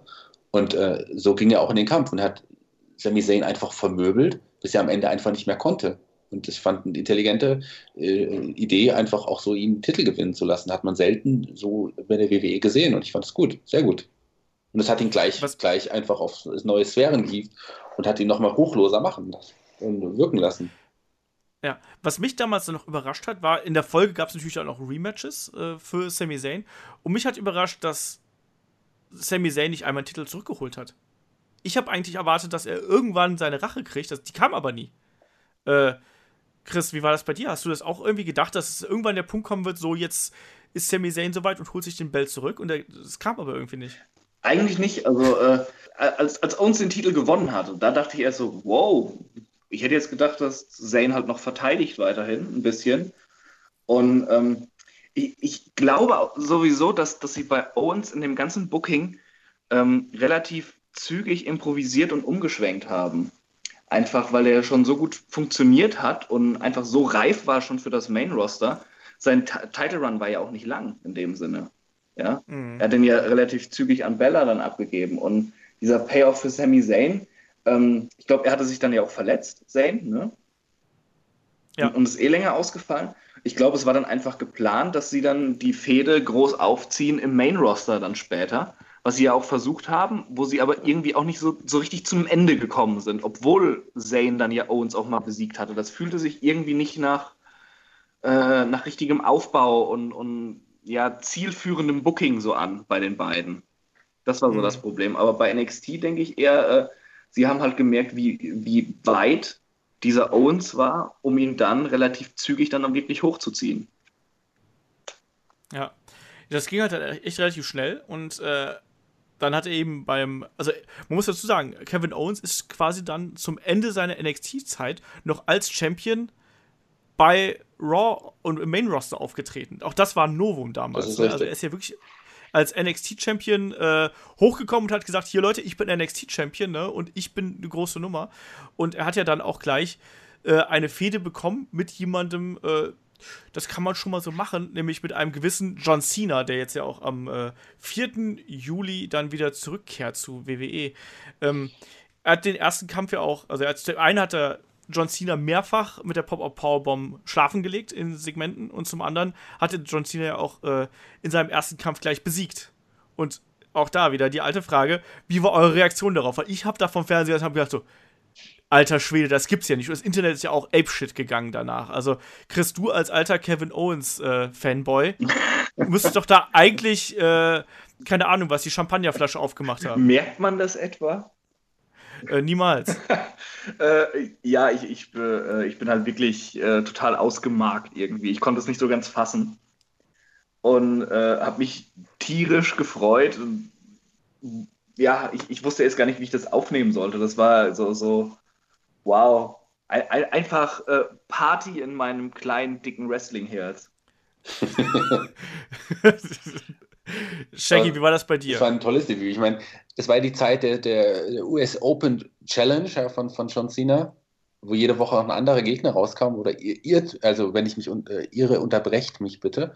Und in der einen Woche kam plötzlich Kevin Owens mitsamt des NXT-Gürtels noch raus und hat sich John Cena gegenübergestellt und meinte, hey, ich brauche den Gürtel nicht, ich habe einen eigenen Gürtel und hat dadurch auch nochmal den NXT-Gürtel nochmal mehr overgebracht, auch bei den, bei den äh, Mainstream-Fans und ähm, hat im ersten Match John Cena besiegt. Und das war echt überraschend. Ich, hab, ich bin auch ein bisschen ausgemarkt. Ich hätte das nicht gedacht, dass er auch gleich gewinnen darf. Mhm. Ja, das war damals echt überraschend, aber zugleich war es, also ich habe auch davor gesessen und habe gedacht so, what the hell? Also ich hätte nie erwartet, dass man jemanden, also jetzt nichts gegen Kevin Owens, Kevin Steen, äh, ich hätte aber nie erwartet, dass WWE so große Stücke auf ihn setzt und ihn so einen Mega-Push gleich zu Beginn gibt. Und auch da weil einfach für mich war er nie ein Prototyp für jemanden, der bei WWE funktionieren könnte, geschweige denn für jemanden, der von WWE als wertig angesehen werden könnte. Ähm, habt ihr gedacht, dass Kevin Owens Erfolg im WWE Main Roster haben würde? Also vielleicht auch noch vor dem John Cena Kampf, vielleicht auch noch als er bei NXT war. Äh, habt ihr das erwartet, Chris? Äh, du hast es wahrscheinlich gehofft, aber hast dir gedacht, ja, Ne, mal gucken, vielleicht IC-Champion, US-Champion, aber nie im Leben ganz oben? Ja, er hofft, trifft es ganz gut. Also, äh, wie gesagt, ich war jetzt nicht der, der größte Steen-Fan vorher. Ich habe das eher nachgeholt und bin dann schnell dazu geworden. Der Typ, der kam halt und der hat mich sofort mit seiner Art und äh, seinem Charisma überzeugt und auch seinem hervorragenden Micwork. Und ich habe mir echt schon so, so vorgestellt, wie cool es sein könnte, wenn so jemand im Main Event eben im Main Roster steht aber so ganz dran geglaubt habe ich nicht. Es war immer so dieser Hoffnungsschimmer, weil sich die Zeiten in der WWE ja nun wirklich geändert haben und mehr Indie-Stars eben ihre Chance gekriegt haben und auch äh, ja, einfach anders gescoutet wird in der WWE heutzutage. Aber ähm, dass, dass dann eben so, so, ein, so, ein, so ein dicker Typ, T-Shirt-Wrestler, wie wir es ja vorhin schon hatten, äh, so, ganz hoch gepusht wird. Irgendwie konnte ich mir das nicht glauben. Und das hat halt auch dazu beigetragen, dass ich diesen Sieg gegen John Cena erstmal nicht fassen konnte. Das, äh, das war einfach unglaublich. Mhm. Ähm, aber man muss ja auch sagen, dass nach diesem Mega-Push gab es ja dann auch einige Niederlagen für äh, Kevin Owens. Ähm, und da, auch da regen sich bis heute viele Leute darüber auf und sagen, hätte John Cena die zwei aufeinanderfolgenden Matches mal nicht gewonnen oder vielleicht hat er den letzten wenigstens verloren, eigentlich hätte man Kevin Owens in diesem Fall noch viel, viel mehr overbringen müssen. Shaggy, deine Meinung dazu? Naja, also wenn man drüber nachdenkt, erinnert man sich jetzt nicht mehr wirklich an die Niederlagen gegen Cena, sondern man erinnert sich daran, dass er sein, sein, in seinem Debüt Cena besiegt hat. Ich finde, ähm, Cena ist zu dem Zeitpunkt und sicherlich immer noch das Nonplusultra der WWE. Und wenn ein Kevin Owens, von dem man vorher nicht wirklich wusste, ob er im Main Roster ankommt, bei seinem Debüt so einen Star besiegen darf, dann ist das schon eine große Auszeichnung. Und dann hat ihn das gleich nach oben gepusht und ähm, er hat ja dann später noch bewiesen, dass er auch ganz nach oben gehört. Nicht schlimm, dass er dann danach ein paar Niederlagen gegen Sina hatte und dann auch erstmal in der Midcard weitergekämpft hat, aber Owens hat schon in seinem Debüt bewiesen, dass er wirklich für oben geboren ist. Ja, das stimmt absolut. Aber mich hat eigentlich gerade das, was du gerade gesagt hast, diese Midcard-Fäden da, die er dann gehabt hat, das hat mich so extrem rausgeworfen, weil ich habe wirklich gedacht, dass man ihn quasi damit ganz oben etabliert hätte, aber stattdessen hat man ihn nach dieser Fehde zwar den Intercontinental-Title abgewinnen äh, lassen von Ryback, aber trotzdem hat man irgendwie das Gefühl gehabt, dass man nicht so recht einen Plan für ihn hatte. Also äh, klar, es gab dann Fäden gegen, gegen Ambrose, wo er dann auch einen Titel verloren hat, es gab Fäden gegen Dolph Ziggler und so weiter und so fort. Es war alles da, aber trotzdem hat sich das für mich längst nicht mehr so wertig natürlich angefühlt wie die Fehde gegen John Cena. Und man hatte, also ich hatte als Fan ganz subjektiv das Gefühl, dass man da so ein bisschen Angst vor der eigenen Courage gehabt hat. Weißt du, so, oh, vielleicht sind wir da doch ein bisschen zu vorschnell. Komm, lassen mal lieber wieder so ein bisschen zurückgehen und setzen wir oben wieder auf die gewohnten Kräfte und schauen mal, wie der sich auch in der Midcard macht. Äh, Chris, wie hast du diese. Es, äh, ich habe überlegt, also ich habe wirklich überlegt, so, ja, was ist denn von Kevin Owens Debüt bis zum äh, Roster-Split und so für ihn passiert. Und dann habe ich überlegt, ja, ich weiß, der hat hier und da mal einen Titel gewonnen, aber ich kann mich an, kaum noch an Kämpfe erinnern. Ist das bei dir genauso? Äh, ich stimme euch beiden zu irgendwie. Also, äh, äh, nein, Shaggy bringt halt auch immer gute Argumente, auch wenn ich ihm nicht so ganz zustimme. Das, das, dann zieht er mich doch so ein bisschen auf seine Seite. Das, das ist schlimm. Das ist, Shaggys Charme kann man schwer widerstehen. Ja, äh, ein, ekelhafter Mensch. Ein ekelhafter Mensch. äh, nee, ähm, ja, äh, äh, Shaggy hat auf jeden Fall recht, dass, äh, dass äh, er hängen bleibt, dass er in seinem Debüt eben John Cena besiegt hat. Aber ich fand es halt auch äh, von dem Sieg über Cena, wo du das Gefühl hattest, okay, Topstar, akzeptiere ich sofort auch da oben. Eben auch wegen dieser Art und Weise, wie er Cena ebenbürtig war und sich nicht da einfach nur rausgewieselt hat. Ähm, und dann sofort äh, so Schritt nach unten in die Midcard. Und ähm, das ist eigentlich ja nichts Schlimmes, dass du jemanden über längere Zeit aufbaust. Aber die Midcard in der WWE ist halt seit Jahren belanglos, muss man, muss man ja leider so sagen. Also äh, es gibt selten vernünftige Midcard-Fäden. Es, es wird eher immer so, es dreht sich alles um ein paar Leute, die oben stehen. Und das Problem hatte halt eben auch die Midcard-Zeit von Owens. Ähm, der, viel ist mir da gar nicht in Erinnerung geblieben. Das ist gerade eigentlich mal die Fehde gegen Ambrose, weil ich das Last Man Standing Match von den beiden beim Royal Rumble ziemlich gut fand. Das war, das war halt ein echt gutes, in Anführungszeichen, PG Last Man Standing Match. Ähm, aber sonst ist mir da auch nicht viel im Gedächtnis geblieben. Also ich muss auch sagen, hätte er damals diesen Schritt haben können, dass er wirklich Cena in dieser Fehde besiegt, also dass er quasi mit 2 zu 1 dann aus, dieser, aus diesen drei Matches hervorgeht, ähm, wäre er einfach sofort akzeptierter gewesen. Du hättest ihn danach auch, du, du hättest ihn ja um den Titel kämpfen und verlieren lassen können. Er wäre aber trotzdem gefestigter gewesen als jemand, der weiter oben steht im Roster. Und ich glaube, dann hätte sich auch sein, äh, sein Titelgewinn, der auch eine, eine Ecke später kam, irgendwie trotzdem ein bisschen, äh, äh, ja, ein bisschen besser angefühlt, weil der, der kam mir irgendwie aus dem Nichts damals, dieser Universal-Title-Gewinn. Er, er, hing eigentlich Ewigkeiten in der Midcard und auf einmal Universal Champion. Irgendwo fehlte er dieser Moment, wo der Charakter gefestigt wurde, dass er da oben mitspielen kann, auch wenn er mal in einer Fehde in der Midcard hängt. Ja, es war ja so ein bisschen merkwürdig. Ne? Es war ja so, es gab noch dieses, also ein Match, an das sich, glaube ich, jeder erinnert, noch ist äh, das Match gegen Sami Zayn bei Payback 2016. Ja. Das klasse Match, äh, hat er überraschenderweise aber verloren. Weil alle gedacht haben so, äh, warum das?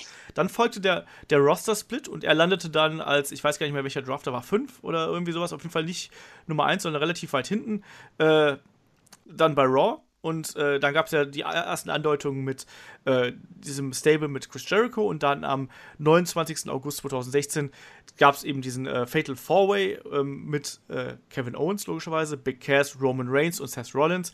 Und plötzlich greift Hunter ein, also Triple H, und äh, ja, sorgt eigentlich dafür, dass Kevin Owens den Titel gewinnt und lässt ihn dann am Ende hochleben, so ungefähr, ne? Also verteilte Pedigrees und auf einmal, auf einen Schlag war Kevin Owens neuer Champion. Und man hat sich halt in dem Moment gefragt, so, okay, das, das ist geil irgendwie, aber es hat sich nicht so angefühlt, als ob das der nächste große Schritt gewesen wäre. Also das war halt so mein Problem. Also äh, für mich war das irgendwie so ein, so, wieder so ein, so ein nachgeholter Titelgewinn, weißt du? Man hat diesen idealen Zeitpunkt verpasst, um diesen Schritt zu gehen. Und deswegen hat man sich da so ein bisschen übereilt. Also so war, war mein subjektiver Eindruck.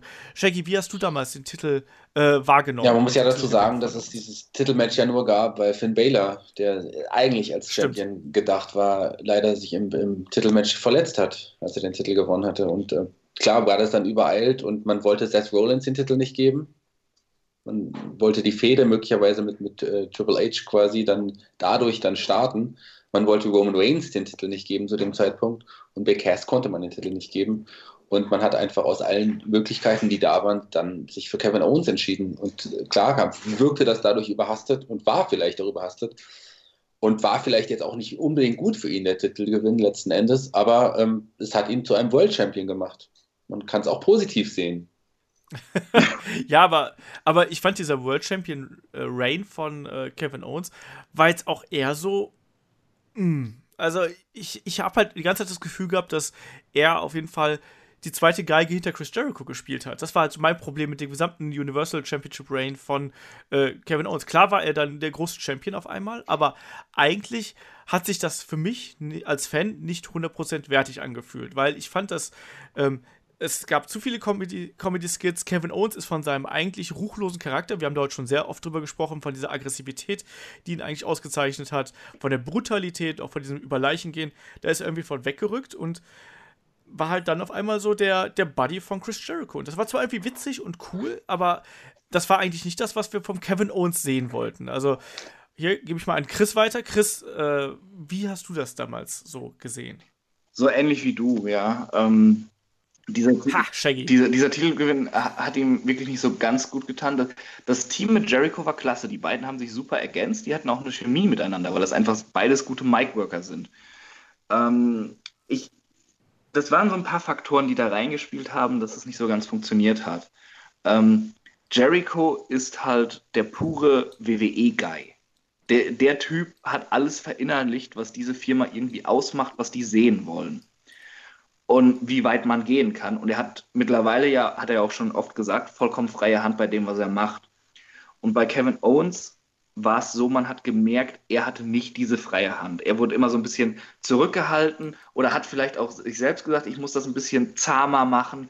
Auf jeden Fall ähm, wurde dieses Potenzial eines äh, Owens Championship Runs nicht so ausge, ausgewälzt. Er hat auch weniger improvisiert dann und, und ist weniger auf, aufs Publikum eingegangen. Es waren mehr eben so die Skits, die sich, glaube ich, Chris Jericho oft ausgedacht hat. Das war so, so die Handschrift von Jericho. Und ähm, das, das, war alles gut, aber der, der Titel. Äh, hallo? Ja, ich musste nur gerade lachen, weil ich habe mir gerade äh, The Handwriting of Jericho vorgestellt. okay. Äh, nee, ähm, das Problem war, dadurch ist der Titel in den Hintergrund gerückt. Ich fand viele Segmente richtig geil weil Owens halt jemand ist, der, äh, der sich als Charakter unfassbar ernst nimmt, eigentlich, also das ist offensichtlich, was der Zuschauer sehen soll, und dann irgendwas Blödes tut. Dann ist es nochmal lustiger natürlich, weil er sich selbst irgendwo äh, demütigt mit sowas auch. Und äh, ja, ähm, der Titel rückte halt immer mehr in den Hintergrund. Und die sagten dann ja sogar, ja, wir sind Freunde, wir sind zu zweit Champion und sowas. Und das gerade mit so einem jungen Titel wie dem Universal Title sollte man das nicht unbedingt machen. Und gerade bei einem ersten Championship Run sollte man das auch nicht machen. Der muss zünden, der muss dann eben denjenigen positionieren, dass er weiterhin um Titel antreten kann, dass es ein Main Eventer ist, der, der den Titel tragen kann, der Fäden tragen kann, der Matches tragen kann. Und das ist halt einfach nicht passiert. Und wie du auch schon sagtest, diese, dieses äh, Verbissene und Ruchlose ist ihm halt da vorhanden gekommen ich finde gar nicht mal wegen diesen Comedy-Segmenten, sondern einfach, weil er kein Match clean gewinnen durfte. Es, war, das kommt dazu, es ja. war halt dieser typische WWE Chicken Shit Heel, dass immer jemand zu seinen Gunsten einfach eingegriffen hat. Und das passt viel weniger zu Kevin Owens, als ab und zu mal äh, einen dummen Witz zu machen. Das stimmt. Ja. Ich habe ja, auch, hab ja auch gesagt, dass ihm der, der Titel One nicht wirklich gut getan hat. Aber er war immerhin World Champion. Das, das meinte ich damit. Klar hat ihm das nicht mhm. gut getan, aber er hat sich auch durch, dies, äh, durch die Verbrüderung mit, mit Jericho, ähm, das hat uns gute, gute Segmente gebracht, tolle Segmente und es hat uns das Festival of Friendship gepasst, ge gebracht, das was wirklich großartig war. Und danach war, war, Kevin Owens wieder der Ruchlose, der Böse, der Fiese. Und es hat uns Kevin Owens zurückgebracht. Also es hat alles sein Gutes. Moment, es hat uns aber auch erstmal einen Goldberg als Champion gebracht, muss man auch mal dazu Boah, sagen. Das, das, das weiß ich schon gar nicht mehr. ja, das müssen wir auch noch sagen hier. Äh, Fastlane 2017, wie gesagt, davor, wir, haben damals schon, oder wir haben schon sehr oft über das Festival of Friendship gesprochen und dieses Segment war wirklich. Ich, ich habe diese Jericho-Owens-Sache gemocht, aber nicht so geliebt wie, glaube ich, manch andere. Aber dieses Festival of Friendship war mit eines der besten Segmente, was wir seit sehr, sehr langem damals gesehen haben. Also, das war absolut fantastisch.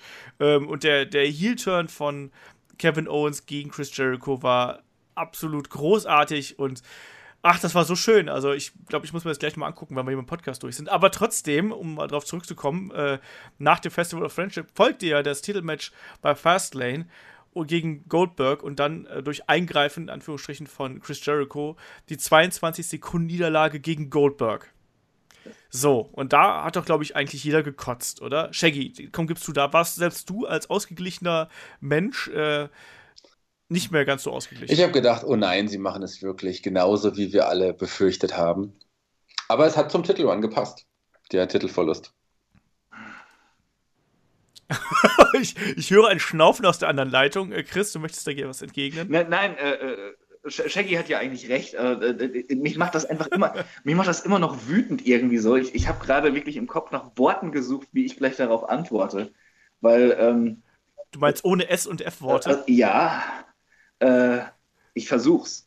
Ähm, ich kann für nichts garantieren. Äh, ich habe es ja befürchtet, dass es so kommt irgendwie, aber ich habe es ja auch schon mal in anderen Podcast gesagt. Ich bin so jemand, den kannst du spoilern bei, bei einer Show. Der ist dann zwar sauer, aber er glaubt es nicht, bis er es selbst sieht. Und so ging mir das irgendwie auch bei diesem Match, weil äh, Owens Goldberg halt auch noch so wunderschön getrollt hat, wie er immer wieder aus, Ring, aus dem Ring ist und so. Und ich dachte mir schon so, puh, das ist jetzt gerade so Owens und, und eigentlich so clever, dass er ihn irgendwie aus der Reserve locken will. Vielleicht lassen sie sich irgendwas einfallen. Denn dieser Kackrentner, ja, der noch nie irgendwie Liebe für das Business gezeigt hat, hat diesen Titel nicht verdient. Und Owens und Jericho haben mit ihrer Fehde, die die Leute halt auch mitreißt, sich das Titelmatch bei WrestleMania verdient. Ja.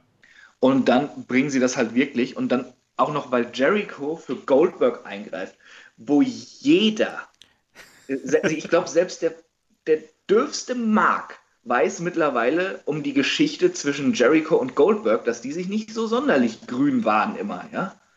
Und dieses klärende Gespräch, was es da wohl mal gab, das wiederum hat halt kaum einer mitgekommen. Was hängen geblieben ist, die beiden haben sich im Lockerroom geprügelt. Die mögen sich nicht genau. sonderlich. Und dann greift er für scheiß Goldberg ein. Doch ein S-Wort. Fuck. nee, aber, das war einfach so unfassbar dumm und das hat mich so aufgeregt. Und als ich bei WrestleMania in Orlando war, bin ich ja durch diesen, äh, durch diesen äh, Megastore gegangen mit, den ganzen, mit dem ganzen Merchandise.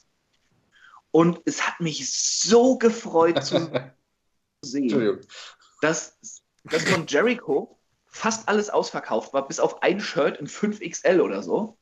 Und das ist gewiss auch noch äh, weggegangen, wenn so ein Hubba Bubba Ami da noch ankam. Und, und von, von, Kevin Owens hast du halt kein einziges mehr gekriegt, während die Goldberg und Lesnar Sachen halt wirklich wie Blei in den Regalen lagen. Da dachte ich mir so, ja, war vielleicht doch nicht so clever, ihr Arschgeigen. ah, mich das aufgeregt. Ja, Shaggy, du bist der Mann für die Balance hier. Äh, Ich glaube, dass die Sag was Goldberg und, und, und Lesnar-Shirts eine, mehr- äh, eine größere Stückzahl hatten als bei den anderen Ach, beiden. auf. Oh, Nein, die Fehde Goldberg gegen Lesnar war doch auch unterhaltsam. Na, ich, ich fand, das letzte Match der Fehde war unterhaltsam. Obwohl es auch kein richtiges Match war, aber alles davor fand ich auch so scheiße. ja. Du, du bist Ja, immer ja. so widerlich positiv, Shaggy. Tut mir leid. Ach, gar nicht Ja. leid. Ja, naja, aber auf jeden Fall hat es uns, also ich, ich stimme dir vollkommen äh, zu, Chris. Also ich hätte auch gern Jericho gegen Owens um den großen Titel bei WrestleMania gesehen. So gab es dann eben nur äh, das Match um den äh, US-Title, was auch ein sehr guter Kampf war, muss man dazu sagen. Und auch in der Folge äh, gab es ja noch schöne Matches. Äh, das war eine tolle Fehde, aber sie hätte eigentlich fast noch einen höheren Stellenwert eben verdient gehabt. Und vielleicht sprechen doch einfach zu sehr die, die Wrestling-Marks aus uns, man weiß es Und ich nicht. muss auch gerade sa sagen, äh, Jericho hatte es auf jeden Fall verdient gehabt, weil der es mal wieder geschafft hatte, seinen Charakter neu zu erfinden. Also, er ist Ja. einfach ein richtig cleverer Typ. Und äh, ich, ich hätte nichts dagegen gehabt, wenn der auch mal bei einer WrestleMania den Titel hätte gewinnen dürfen, wenn der den Title Run von Owens halt beendet hätte. Ja. Und wenn er ihn zwei Monate später abgegeben hätte, scheißegal, aber, aber Jericho hätte diesen großen Moment auf der größten Wrestlingbühne überhaupt wirklich verdient gehabt und die Leute hätten ihn absolut gefeiert. Dieses Stadion ist so abgegangen, als seine Musik ertönt ist. Das war unglaublich. Ja, unterschreibe ich so. Ne? Ja, in der Folge, um mal hier so ein bisschen zu Kevin Owens zurückzukommen, in der Folge durch den Superstar Shake ist er dann zu, von Raw zu äh, SmackDown gewechselt und hat dann da auf einmal ein neues Gimmick aufgeführt, das Face of America. Ähm, hat einen US-Title gewonnen, also sprich alles hintereinander. Und äh, auch alles mit diesem etwas äh, ja, anti-amerikanischen Hintergrund eigentlich. Ne? Ähm, er hat auch mehr Promo-Time bekommen durch Talking Smack, also da liefert er jetzt ja jede Woche ab. Ähm, auch da die Frage, wie wichtig ist so ein Segment wie Talking Smack heutzutage? Weil wir haben letztens mal schon sehr häufig mit Ulrich zum Beispiel drüber gesprochen, der sagt ja hier, Talking Smack ist eigentlich fast wichtiger als der Pay-Per-View an sich, weil da eigentlich die coolen Sachen passieren und die Sachen, die einen wirklich zum, ja, wow machen, äh, bringen. Ne? Also, äh, Shaggy, was hältst du von diesen Talk-Segmenten? Ich finde es großartig. Talking Smack ist echt ein, ein Must-See geworden. Ich meine, das, dieses großartige Segment von, von The Miz, das war, das hat einfach The Miz nochmal ganz nach oben gebracht. Und selbst so Leute wie die Usos können bei Talking Smack zeigen, dass sie am Mikrofon zumindest teilweise gar nicht so schlecht sind. Also Talking Smack ist eine ganz tolle, tolle Idee gewesen, dass die Leute auch mal frei sprechen können. Und ein Kevin Owens bei Talking Smack, besser geht's gar nicht. Absolut. Ähm, Chris, wie siehst du sein aktuelles Face of America Gimmick und das, was er aktuell daraus macht? Äh, das Fates of America Gimmick, als er damit angefangen hat, habe ich so absolut gefeiert, weil es irgendwie so, so ein typischer Troll-Move halt wieder von Owens ist. Es war genauso, wie als er äh, den Universal Title gewonnen hat und bei der nächsten Raw stellt er sich hin und sagt, äh, ist, er ist der längste, äh, am längsten amtierende Universal Champion. das, das, das ist halt so richtig schön, nochmal den, den Finger erstmal in Salz suhlen und dann in die offene Wunde. Und bei, bei diesem, äh, bei diesem US-Titel war es halt auch irgendwie so, ähm, de, normalerweise verschwimmen diese Nationalitätsgrenzen ja immer so beim Wrestling, wenn die Nationalität nicht unbedingt zum Thema gemacht wird. Ja, ein Jericho als US-Champion ging vollkommen okay, ne? Er Hat, du hast gar nicht so im Kopf, ja, Kanadier, was? Der ist US-Champion. Und Kevin Owens stellt sich halt dahin, ja, ich bin, ich bin zwar Kanadier, aber ich habe hier den US-Titel und deshalb bin ich jetzt das Gesicht eures Landes, ja? Ich bin euer Vorbild, ihr Nulpen. Und das, das ist eigentlich eine großartige Idee für ein Heel-Gimmick. Äh, das Problem ist halt auch wieder, dass es ein bisschen zu zahm ist. Also ich mochte dann zum Beispiel, als er sich hingestellt hat und, und sagte, ja, ich bringe euch jetzt mal Französisch bei und hält seine Promo in Französisch. Äh, aber äh, das, das geht irgendwie nie so, so, so weit genug, finde ich. Äh, das, es, es ist einfach noch ein bisschen zu zahm.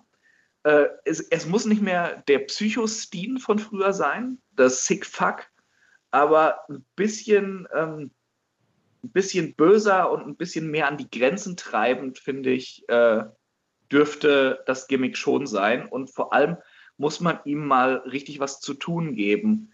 er hängt so ein bisschen in der Luft. Er hat immer irgendwie so ein bisschen mit AJ Styles zu tun, dann aber dann doch wieder Open Challenge, dann kommt aber dann doch wieder dieses Leather Match, wo sie alle irgendwie gegeneinander sind. Das ist, es fehlt mir so ein bisschen der rote Faden in diesem, in dieser Face of America Storyline. Aber das ist auch generell, was Kevin Owens so ein bisschen fehlt, oder? Also ich habe immer das Gefühl, der hat so seine, seine Momente, aber man hat nicht langfristig Ideen für ihn und weiß nicht so genau, was man langfristig für ihn anstellen soll. Äh, Shaggy, wie siehst du das? Ja, im Moment muss man aber schauen, wo, also ich, glaube, dass ihm die, die Zeit bei äh, SmackDown richtig gut tun wird und er ist möglicherweise auch, wenn man mal von Jinder Mahal absieht, der Nummer 1 Ziel bei SmackDown. Und ähm, da, warum lachst du? so. Ja, es ist so, so Jinder Mahal als Nummer 1 hier. Deswegen, äh, das meine ich ja damit. Von daher ja, direkt das, darunter. Das tut so ein bisschen weh. Das tut sehr weh. Und von daher würde ich meinen, dass eigentlich Kevin Owens wahrscheinlich der Nummer 1 Ziel ist. Und das weiß die WWE. Versucht zwar Jinder Mahal aufzubauen, schauen wir mal, wo es hinführt. Aber ein Kevin Owens kommt dann mindestens direkt dahinter. Und ich meine, die setzen ihn jetzt gegen AJ Styles. Und die Fehde wird ja weitergehen. Das sind eigentlich die beiden Top-Leute von SmackDown. Und äh, so, ja. so, so, sollte das sein. SmackDown sollte aber, um die beiden herumgebaut werden. Aber stellt euch mal ich vor. Ich habe übrigens das Gefühl, Moment, lass mich mal. Ich habe ich hab gerade das Gefühl, dass äh, WWE diese Fehde mit AJ Styles und Kevin Owens genau deshalb aufbaut, einzig und allein, um die Internetmarks ein bisschen zufriedenzustellen, dass bei SmackDown noch irgendwas ist, was ihnen wirklich gefällt. Weil halt der Main Event Jinder Mahal gegen Randy Orton ist, was halt alle total scheiße finden, können sie immer noch sagen, ja, wir haben, wir haben, ja, Jinder Mahal ist halt Champion, ja, okay, und die kämpft gegen Randy Orton, äh, äh, aber, hey, aber wir haben übrigens auch AJ Styles und äh, Kevin Owens im, äh, hier im Titelkampf und so, ne, vergesst das nicht, wir haben auch was Geiles auf der Karte, so. Ich habe das Gefühl, dass es so ein bisschen auch ein Zugeständnis aktuell, weil ich glaube, man könnte die beiden auch in andere Fäden reinstecken. Ich, ich finde tatsächlich, dass es auch so, äh, teils Zugeständnis, teils Trollmove. Ja. Das, das ist, ist, halt so, so, hey, hier, wir haben eure Internetlieblinge, Kevin Owens gegen AJ Styles um den US-Titel. Im Main Event stehen dann Randy Orton und Jinder Mahal um den WWE-Titel. Freut ihr euch nicht? Stellt euch mal vor, die Fäden, in, in diesen Fäden wären die Titel getauscht. Das hätte irgendwie mehr Impact. Ja, das stimmt. Aber darf ich sagen, dass ich das Punjabi Prison Match gar nicht so beschissen finde, weil ich mir da nicht viel von verspreche, ich aber diesen Käfig sehen will? Ah. Was also, du nicht auch. Sorry, Shaggy. Sag nee, gerne. Du kannst gerne. Äh, na gut, wenn du jetzt eh aufgehört hast, kann ich ja gar nicht weitersprechen. Das erste, was ich gedacht habe, nachdem Jinder Mahal seinen Titel gewonnen hat, war: Oh, dann wird es bald ein Punjabi Prison Match geben. Und so ist es nun. Und ich freue mich. Ich freue mich da auf dieses Match tatsächlich ein bisschen. Ansonsten findet die Fehde Jinder gegen Wendy ja auch gar nicht, obwohl es um den Main Event Gürtel geht, gar nicht wirklich im Main Event statt. Das muss man auch mal sagen. Ja. Ist immer irgendwo in der Midcard äh, sind die Segmente verankert und insofern ja, Chris, du wolltest noch irgendwas anderes sagen zu meiner äh, Punjabi Prison. Ja, warst du nicht auch derjenige, der, der, gesagt hat, auch das House of Horrors Match kann gar nicht so schlimm werden? Das war an sich auch gar nicht so schlimm, das Ende war halt scheiße. Boah, das war schon harter Tobak. Ich sag nur diese Puppe. La, la, la, Die Puppe war noch das Beste. Oh. ihr, müsst da einfach mit einem anderen äh, Verständnis dran gehen. Ich fand das hochgradig lustig. Ich fand es auch unterhaltsam. Also, Im Haus fand ich es noch super. Alles, was danach kam, ja, war dann halt nicht wirklich passend. Aber im Haus fand ich es echt unterhaltsam. Eben. Das sage ich auch. Okay. Also ich hätte das auch da stattfinden lassen können, aber ich glaube, da bin ich auch einfach zu sehr.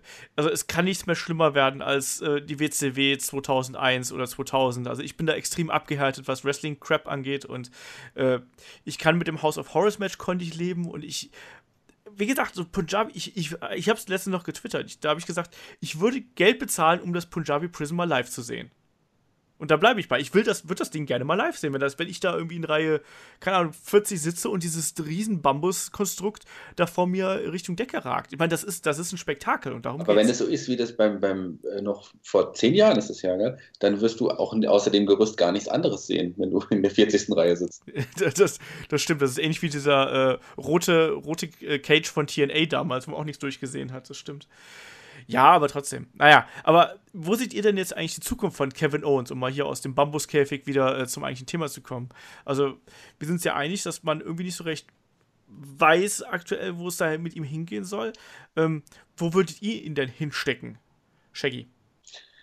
Das ist im Moment auf jeden Fall schwierig. Die WWE wird, ähm, hat ja nicht wirklich die super neuen Stars rausgebracht, die in die Liga tragen können. Kevin Owens ist so jemand, der das kann. Und Qualität muss sich irgendwann bei der WWE jetzt auch durchsetzen. Es kann ja nicht anders sein. Sie brauchen ja Leute. Und Kevin Owens führt keinen Weg vorbei, außer ihn im Main Event zu sehen. Das ist ein zukünftiger World Champion mit einem glaubhaften, tollen World Champion Run. So sehe ich ihn. Ja. Chris, unterschreibst du das? Ich unterschreibe das auf jeden Fall so. Allerdings muss man jetzt halt sehen, jetzt ist die Phase, wo man ihn unbedingt festigen und positionieren muss. Da kann dieses mhm. Face of America Gimmick helfen. Denn wenn man einen, schwachen Main Champion hat, dann braucht man eben auch einen starken Midcard Champion, der das irgendwie auffängt. Und äh, egal, ob jetzt Jinder weiter Champion ist oder es Randy wird, es ist leider ein schwacher Champion für den WWE-Titel. Denn Randy will eigentlich auch so ziemlich keiner da sehen, ja. In, in großen Fäden okay, aber nochmal mit dem Gürtel muss echt nicht sein. Seine Title Runs waren jetzt meistens nicht so besonders und er hat auch, auch schon echt genug. Ähm, Owens muss, muss halt, äh, ja, ent, entweder müssen sich die, die Writer was für ihn einfallen lassen oder sie sollen ihm einfach mehr freie Hand geben, dass er selbst so ein bisschen seine Fäden fortführen kann. Die Matches gegen AJ Styles werden gut, aber er muss halt irgendwie äh, es schaffen, weiter aufzusteigen, dass, dass er als Champion mehr Pre Prestige gewinnt. Da ist es eigentlich eher suboptimal, dass es jetzt schon gegen AJ Styles und damit eigentlich den Besten im Roster geht, jetzt mal abgesehen von Nakamura. Und danach dann wahrscheinlich erstmal ein Gegner folgen wird, der nicht auf dem gleichen Level ist. Und mhm. äh, ja, diese Jericho-Sache ist noch nicht ausgestanden. Auch die muss er eigentlich gewinnen, dass er gefestigt ist. Jericho braucht das nicht. Und eigentlich geht kein Weg dran vorbei, dass das finale Kapitel dieser Face of America-Sache mit Sami Zayn ausgetragen wird irgendwie. Denn der muss auch was machen. Und das ist halt auch, die beiden haben so eine Chemie. Selbst wenn Owens das Match verlieren sollte, dann schlussendlich, kann er trotzdem gefestigter und stärker aus dieser Fehde rausgehen und sich neuen Aufgaben widmen. Das ist eine Mammutaufgabe, gerade für diese leider ziemlich untalentierten Writer, die WWE momentan hat. Aber de denken ja. wir doch mal positiv und schauen wir uns den Main Event von WrestleMania 37 an, wenn ein glaubhafter monatelanger, dominanter Champion Kevin Owens im Main Event seinen Titel an Sami Zayn verlieren wird. Das wäre es doch. Eine wunderbare Vorstellung. Ich glaube halt noch nicht so ganz dran. Ja, ich bin auch mal gespannt, aber Chris, eigentlich, wie du es gerade zusammengefasst hast, das ist eigentlich genau das, wie es halt eben laufen muss. Also WWE muss halt eben versuchen, Kevin Owens endlich ganz oben zu platzieren. Das funktioniert wahrscheinlich dieses Jahr nicht mehr. Davon gehe ich wirklich ganz stark aus. Ich glaube nicht, dass da diesen Moment, äh, dass in diesem Jahr noch dieser Moment kommt, wo äh, er wirklich ganz, ganz oben ankommt. Ich sehe das aktuell nicht. Ähm, ich hoffe aber, dass man das irgendwie probiert und dass man vielleicht auch mal wieder, was wir auch gerade gesagt haben, die Härte, die Ruchlosigkeit, all das, was Kevin Owens auch gerade in seinen Indie-Zeiten so ein bisschen ausgezeichnet hat, dass man das wieder so ein bisschen mehr einfließen lässt. Ich habe ja das Gefühl, dass es hier und da wieder ein bisschen härter zugeht und ein bisschen mehr edgy wird, als das noch äh, zuvor der Fall gewesen ist. Ich finde, Raw ist da zum Beispiel schon auf einem guten Weg. Bei SmackDown hm, ist es derzeit noch ein bisschen schwierig. Ich würde es auch lieben, äh, eine große Titelfehde zwischen Sami Zayn und Kevin Owens nochmal zu sehen. Leitermatch bei WrestleMania fände ich unfassbar gut. Aber nichtsdestotrotz, wir brauchen erstmal eine klare Positionierung der neuen Gesichter. Und auch selbst Kevin Owens ist noch sowas, so eine Art neues Gesicht. Ne? Der ist noch nicht so ewig lang dabei. Und wir haben jetzt den WWE-Rundown hier eigentlich relativ kurz gehalten, weil es de facto auch nicht die riesengroßen Fäden gibt. Also wir haben das letzte Mal zum Beispiel so einen äh, Personality-Podcast über Daniel Bryan gemacht. Da gab es viel mehr Fäden, auch viel mehr große Momente. Aber hier sind es im Endeffekt ist es, äh, Kevin Owens Debüt und das ist der Title Run und vielleicht das Festival of Friendship noch hinterher. Das sind drei Momente in äh, gut über zwei Jahren. Das ist nicht viel dafür, dass es wirklich ein ganz großes Tier bei WWE mal werden soll. Also dieser rote Faden, der muss irgendwann mal wieder gefunden oder von mir aus auch gestrickt oder gehäkelt, geklöppelt, was auch immer werden. Einfach, dass da dass Kevin Owens, weil der, der, das ist ja ein Juwel, da muss man uns nichts vormachen. Ne? Also der liefert hier immer ab, egal ob im Ring, am Mikrofon, am Kommentatorenpult oder weiß ich nicht wo. ähm, das muss halt auch mal entsprechend so platziert werden, dass es halt eben auch glänzen kann. Und das schafft WWE halt eben aktuell nicht. Und das ist bitter. Und deswegen glaube ich auch, dass Kevin Owens zwar immer irgendwie so, wie er es jetzt auch macht, weißt du, der, der, der schwänzelt irgendwie immer um den World Champion-Titel rum, aber dann auch irgendwie nicht so konsequent, dass man da wirklich Hurra schreien würde. Und selbst wenn er einen Titel jetzt gewinnen würde, wäre es wahrscheinlich trotzdem so ein kurzer Moment der Freude und danach ist es wieder so ein bisschen abgeebbt, diese Euphorie. Also, Konsequenz ist das, was ich beim Booking von Kevin Owens mir am meisten wünsche und natürlich dann auch die großen Fäden. Und wie wir gerade schon gesagt haben, Kevin Owens, Sami Zayn, genial. Ich glaube auch, dass ein Kevin Owens und Shinsuke Nakamura ähm, richtig geil abliefern können auf einer großen Bühne. Ne? Also das Potenzial ist da, muss es halt eben nur ausnutzen. Ja, und wollt ihr noch, habt ihr noch irgendwas zu sagen, bevor ich jetzt hier äh, euch rausschmeiße nach dieser etwas chaotischen Podcast-Aufnahme? Chris? Ich, ich habe eigentlich nicht mehr viel zu sagen. Ich bin sehr glücklich, dass wir endlich diesen Kevin Owens Podcast realisiert haben. Nach, nachdem ich dich monatelang angefleht habe, hast du dich äh, äh der Masse gebeugt mit, de, mit dem ha äh, Hashtag, was war das? Äh, äh, Kevin Owens makes Headlock great again oder irgendwas? Ja. ja. Ich dachte, du meintest dich mit der Masse. Ich hätte mich dir gebeugt. Ja, äh, das auch. Äh, aber das passiert dann erst am Shortcut, wenn ich mich auf dich setze. ja. Äh, ja, ja ich freue mich. War schön, ne? Shaggy, schön positiv. Und du hast ja auch den Ultimate Sacrifice gepaid mit deinem kaputten Rechner. Also von daher. Den schmeiße ich gleich noch aus dem Fenster ja, wir, wir, bitten ein bisschen die schlechtere Tonqualität diesmal zu entschuldigen. Das äh, war leider der Technik verschuldet, aber ich denke, besser ein äh, durchschnittlich klingender Podcast als gar kein Podcast.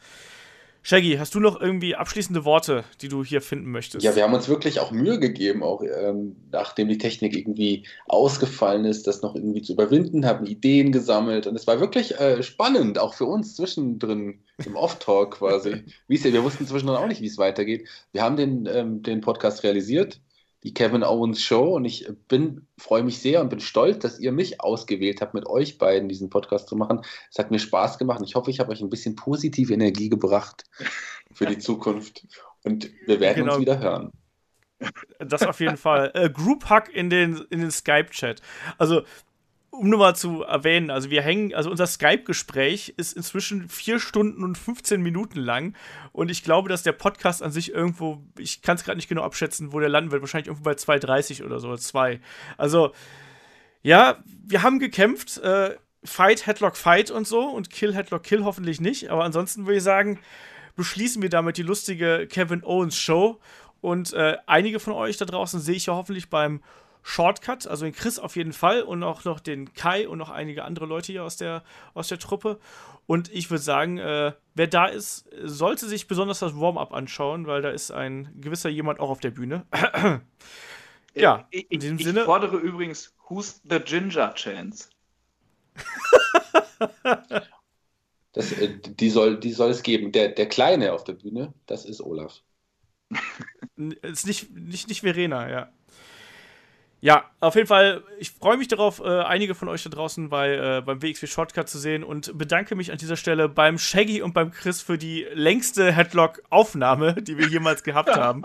Dass wir das alle so wacker durchgehalten haben und durchgezogen haben ja. und sag, äh, ne, bis zum nächsten Mal äh, bei Headlock und bleibt uns treu. Wir hören uns in nächste Woche. Bis dann, tschüss.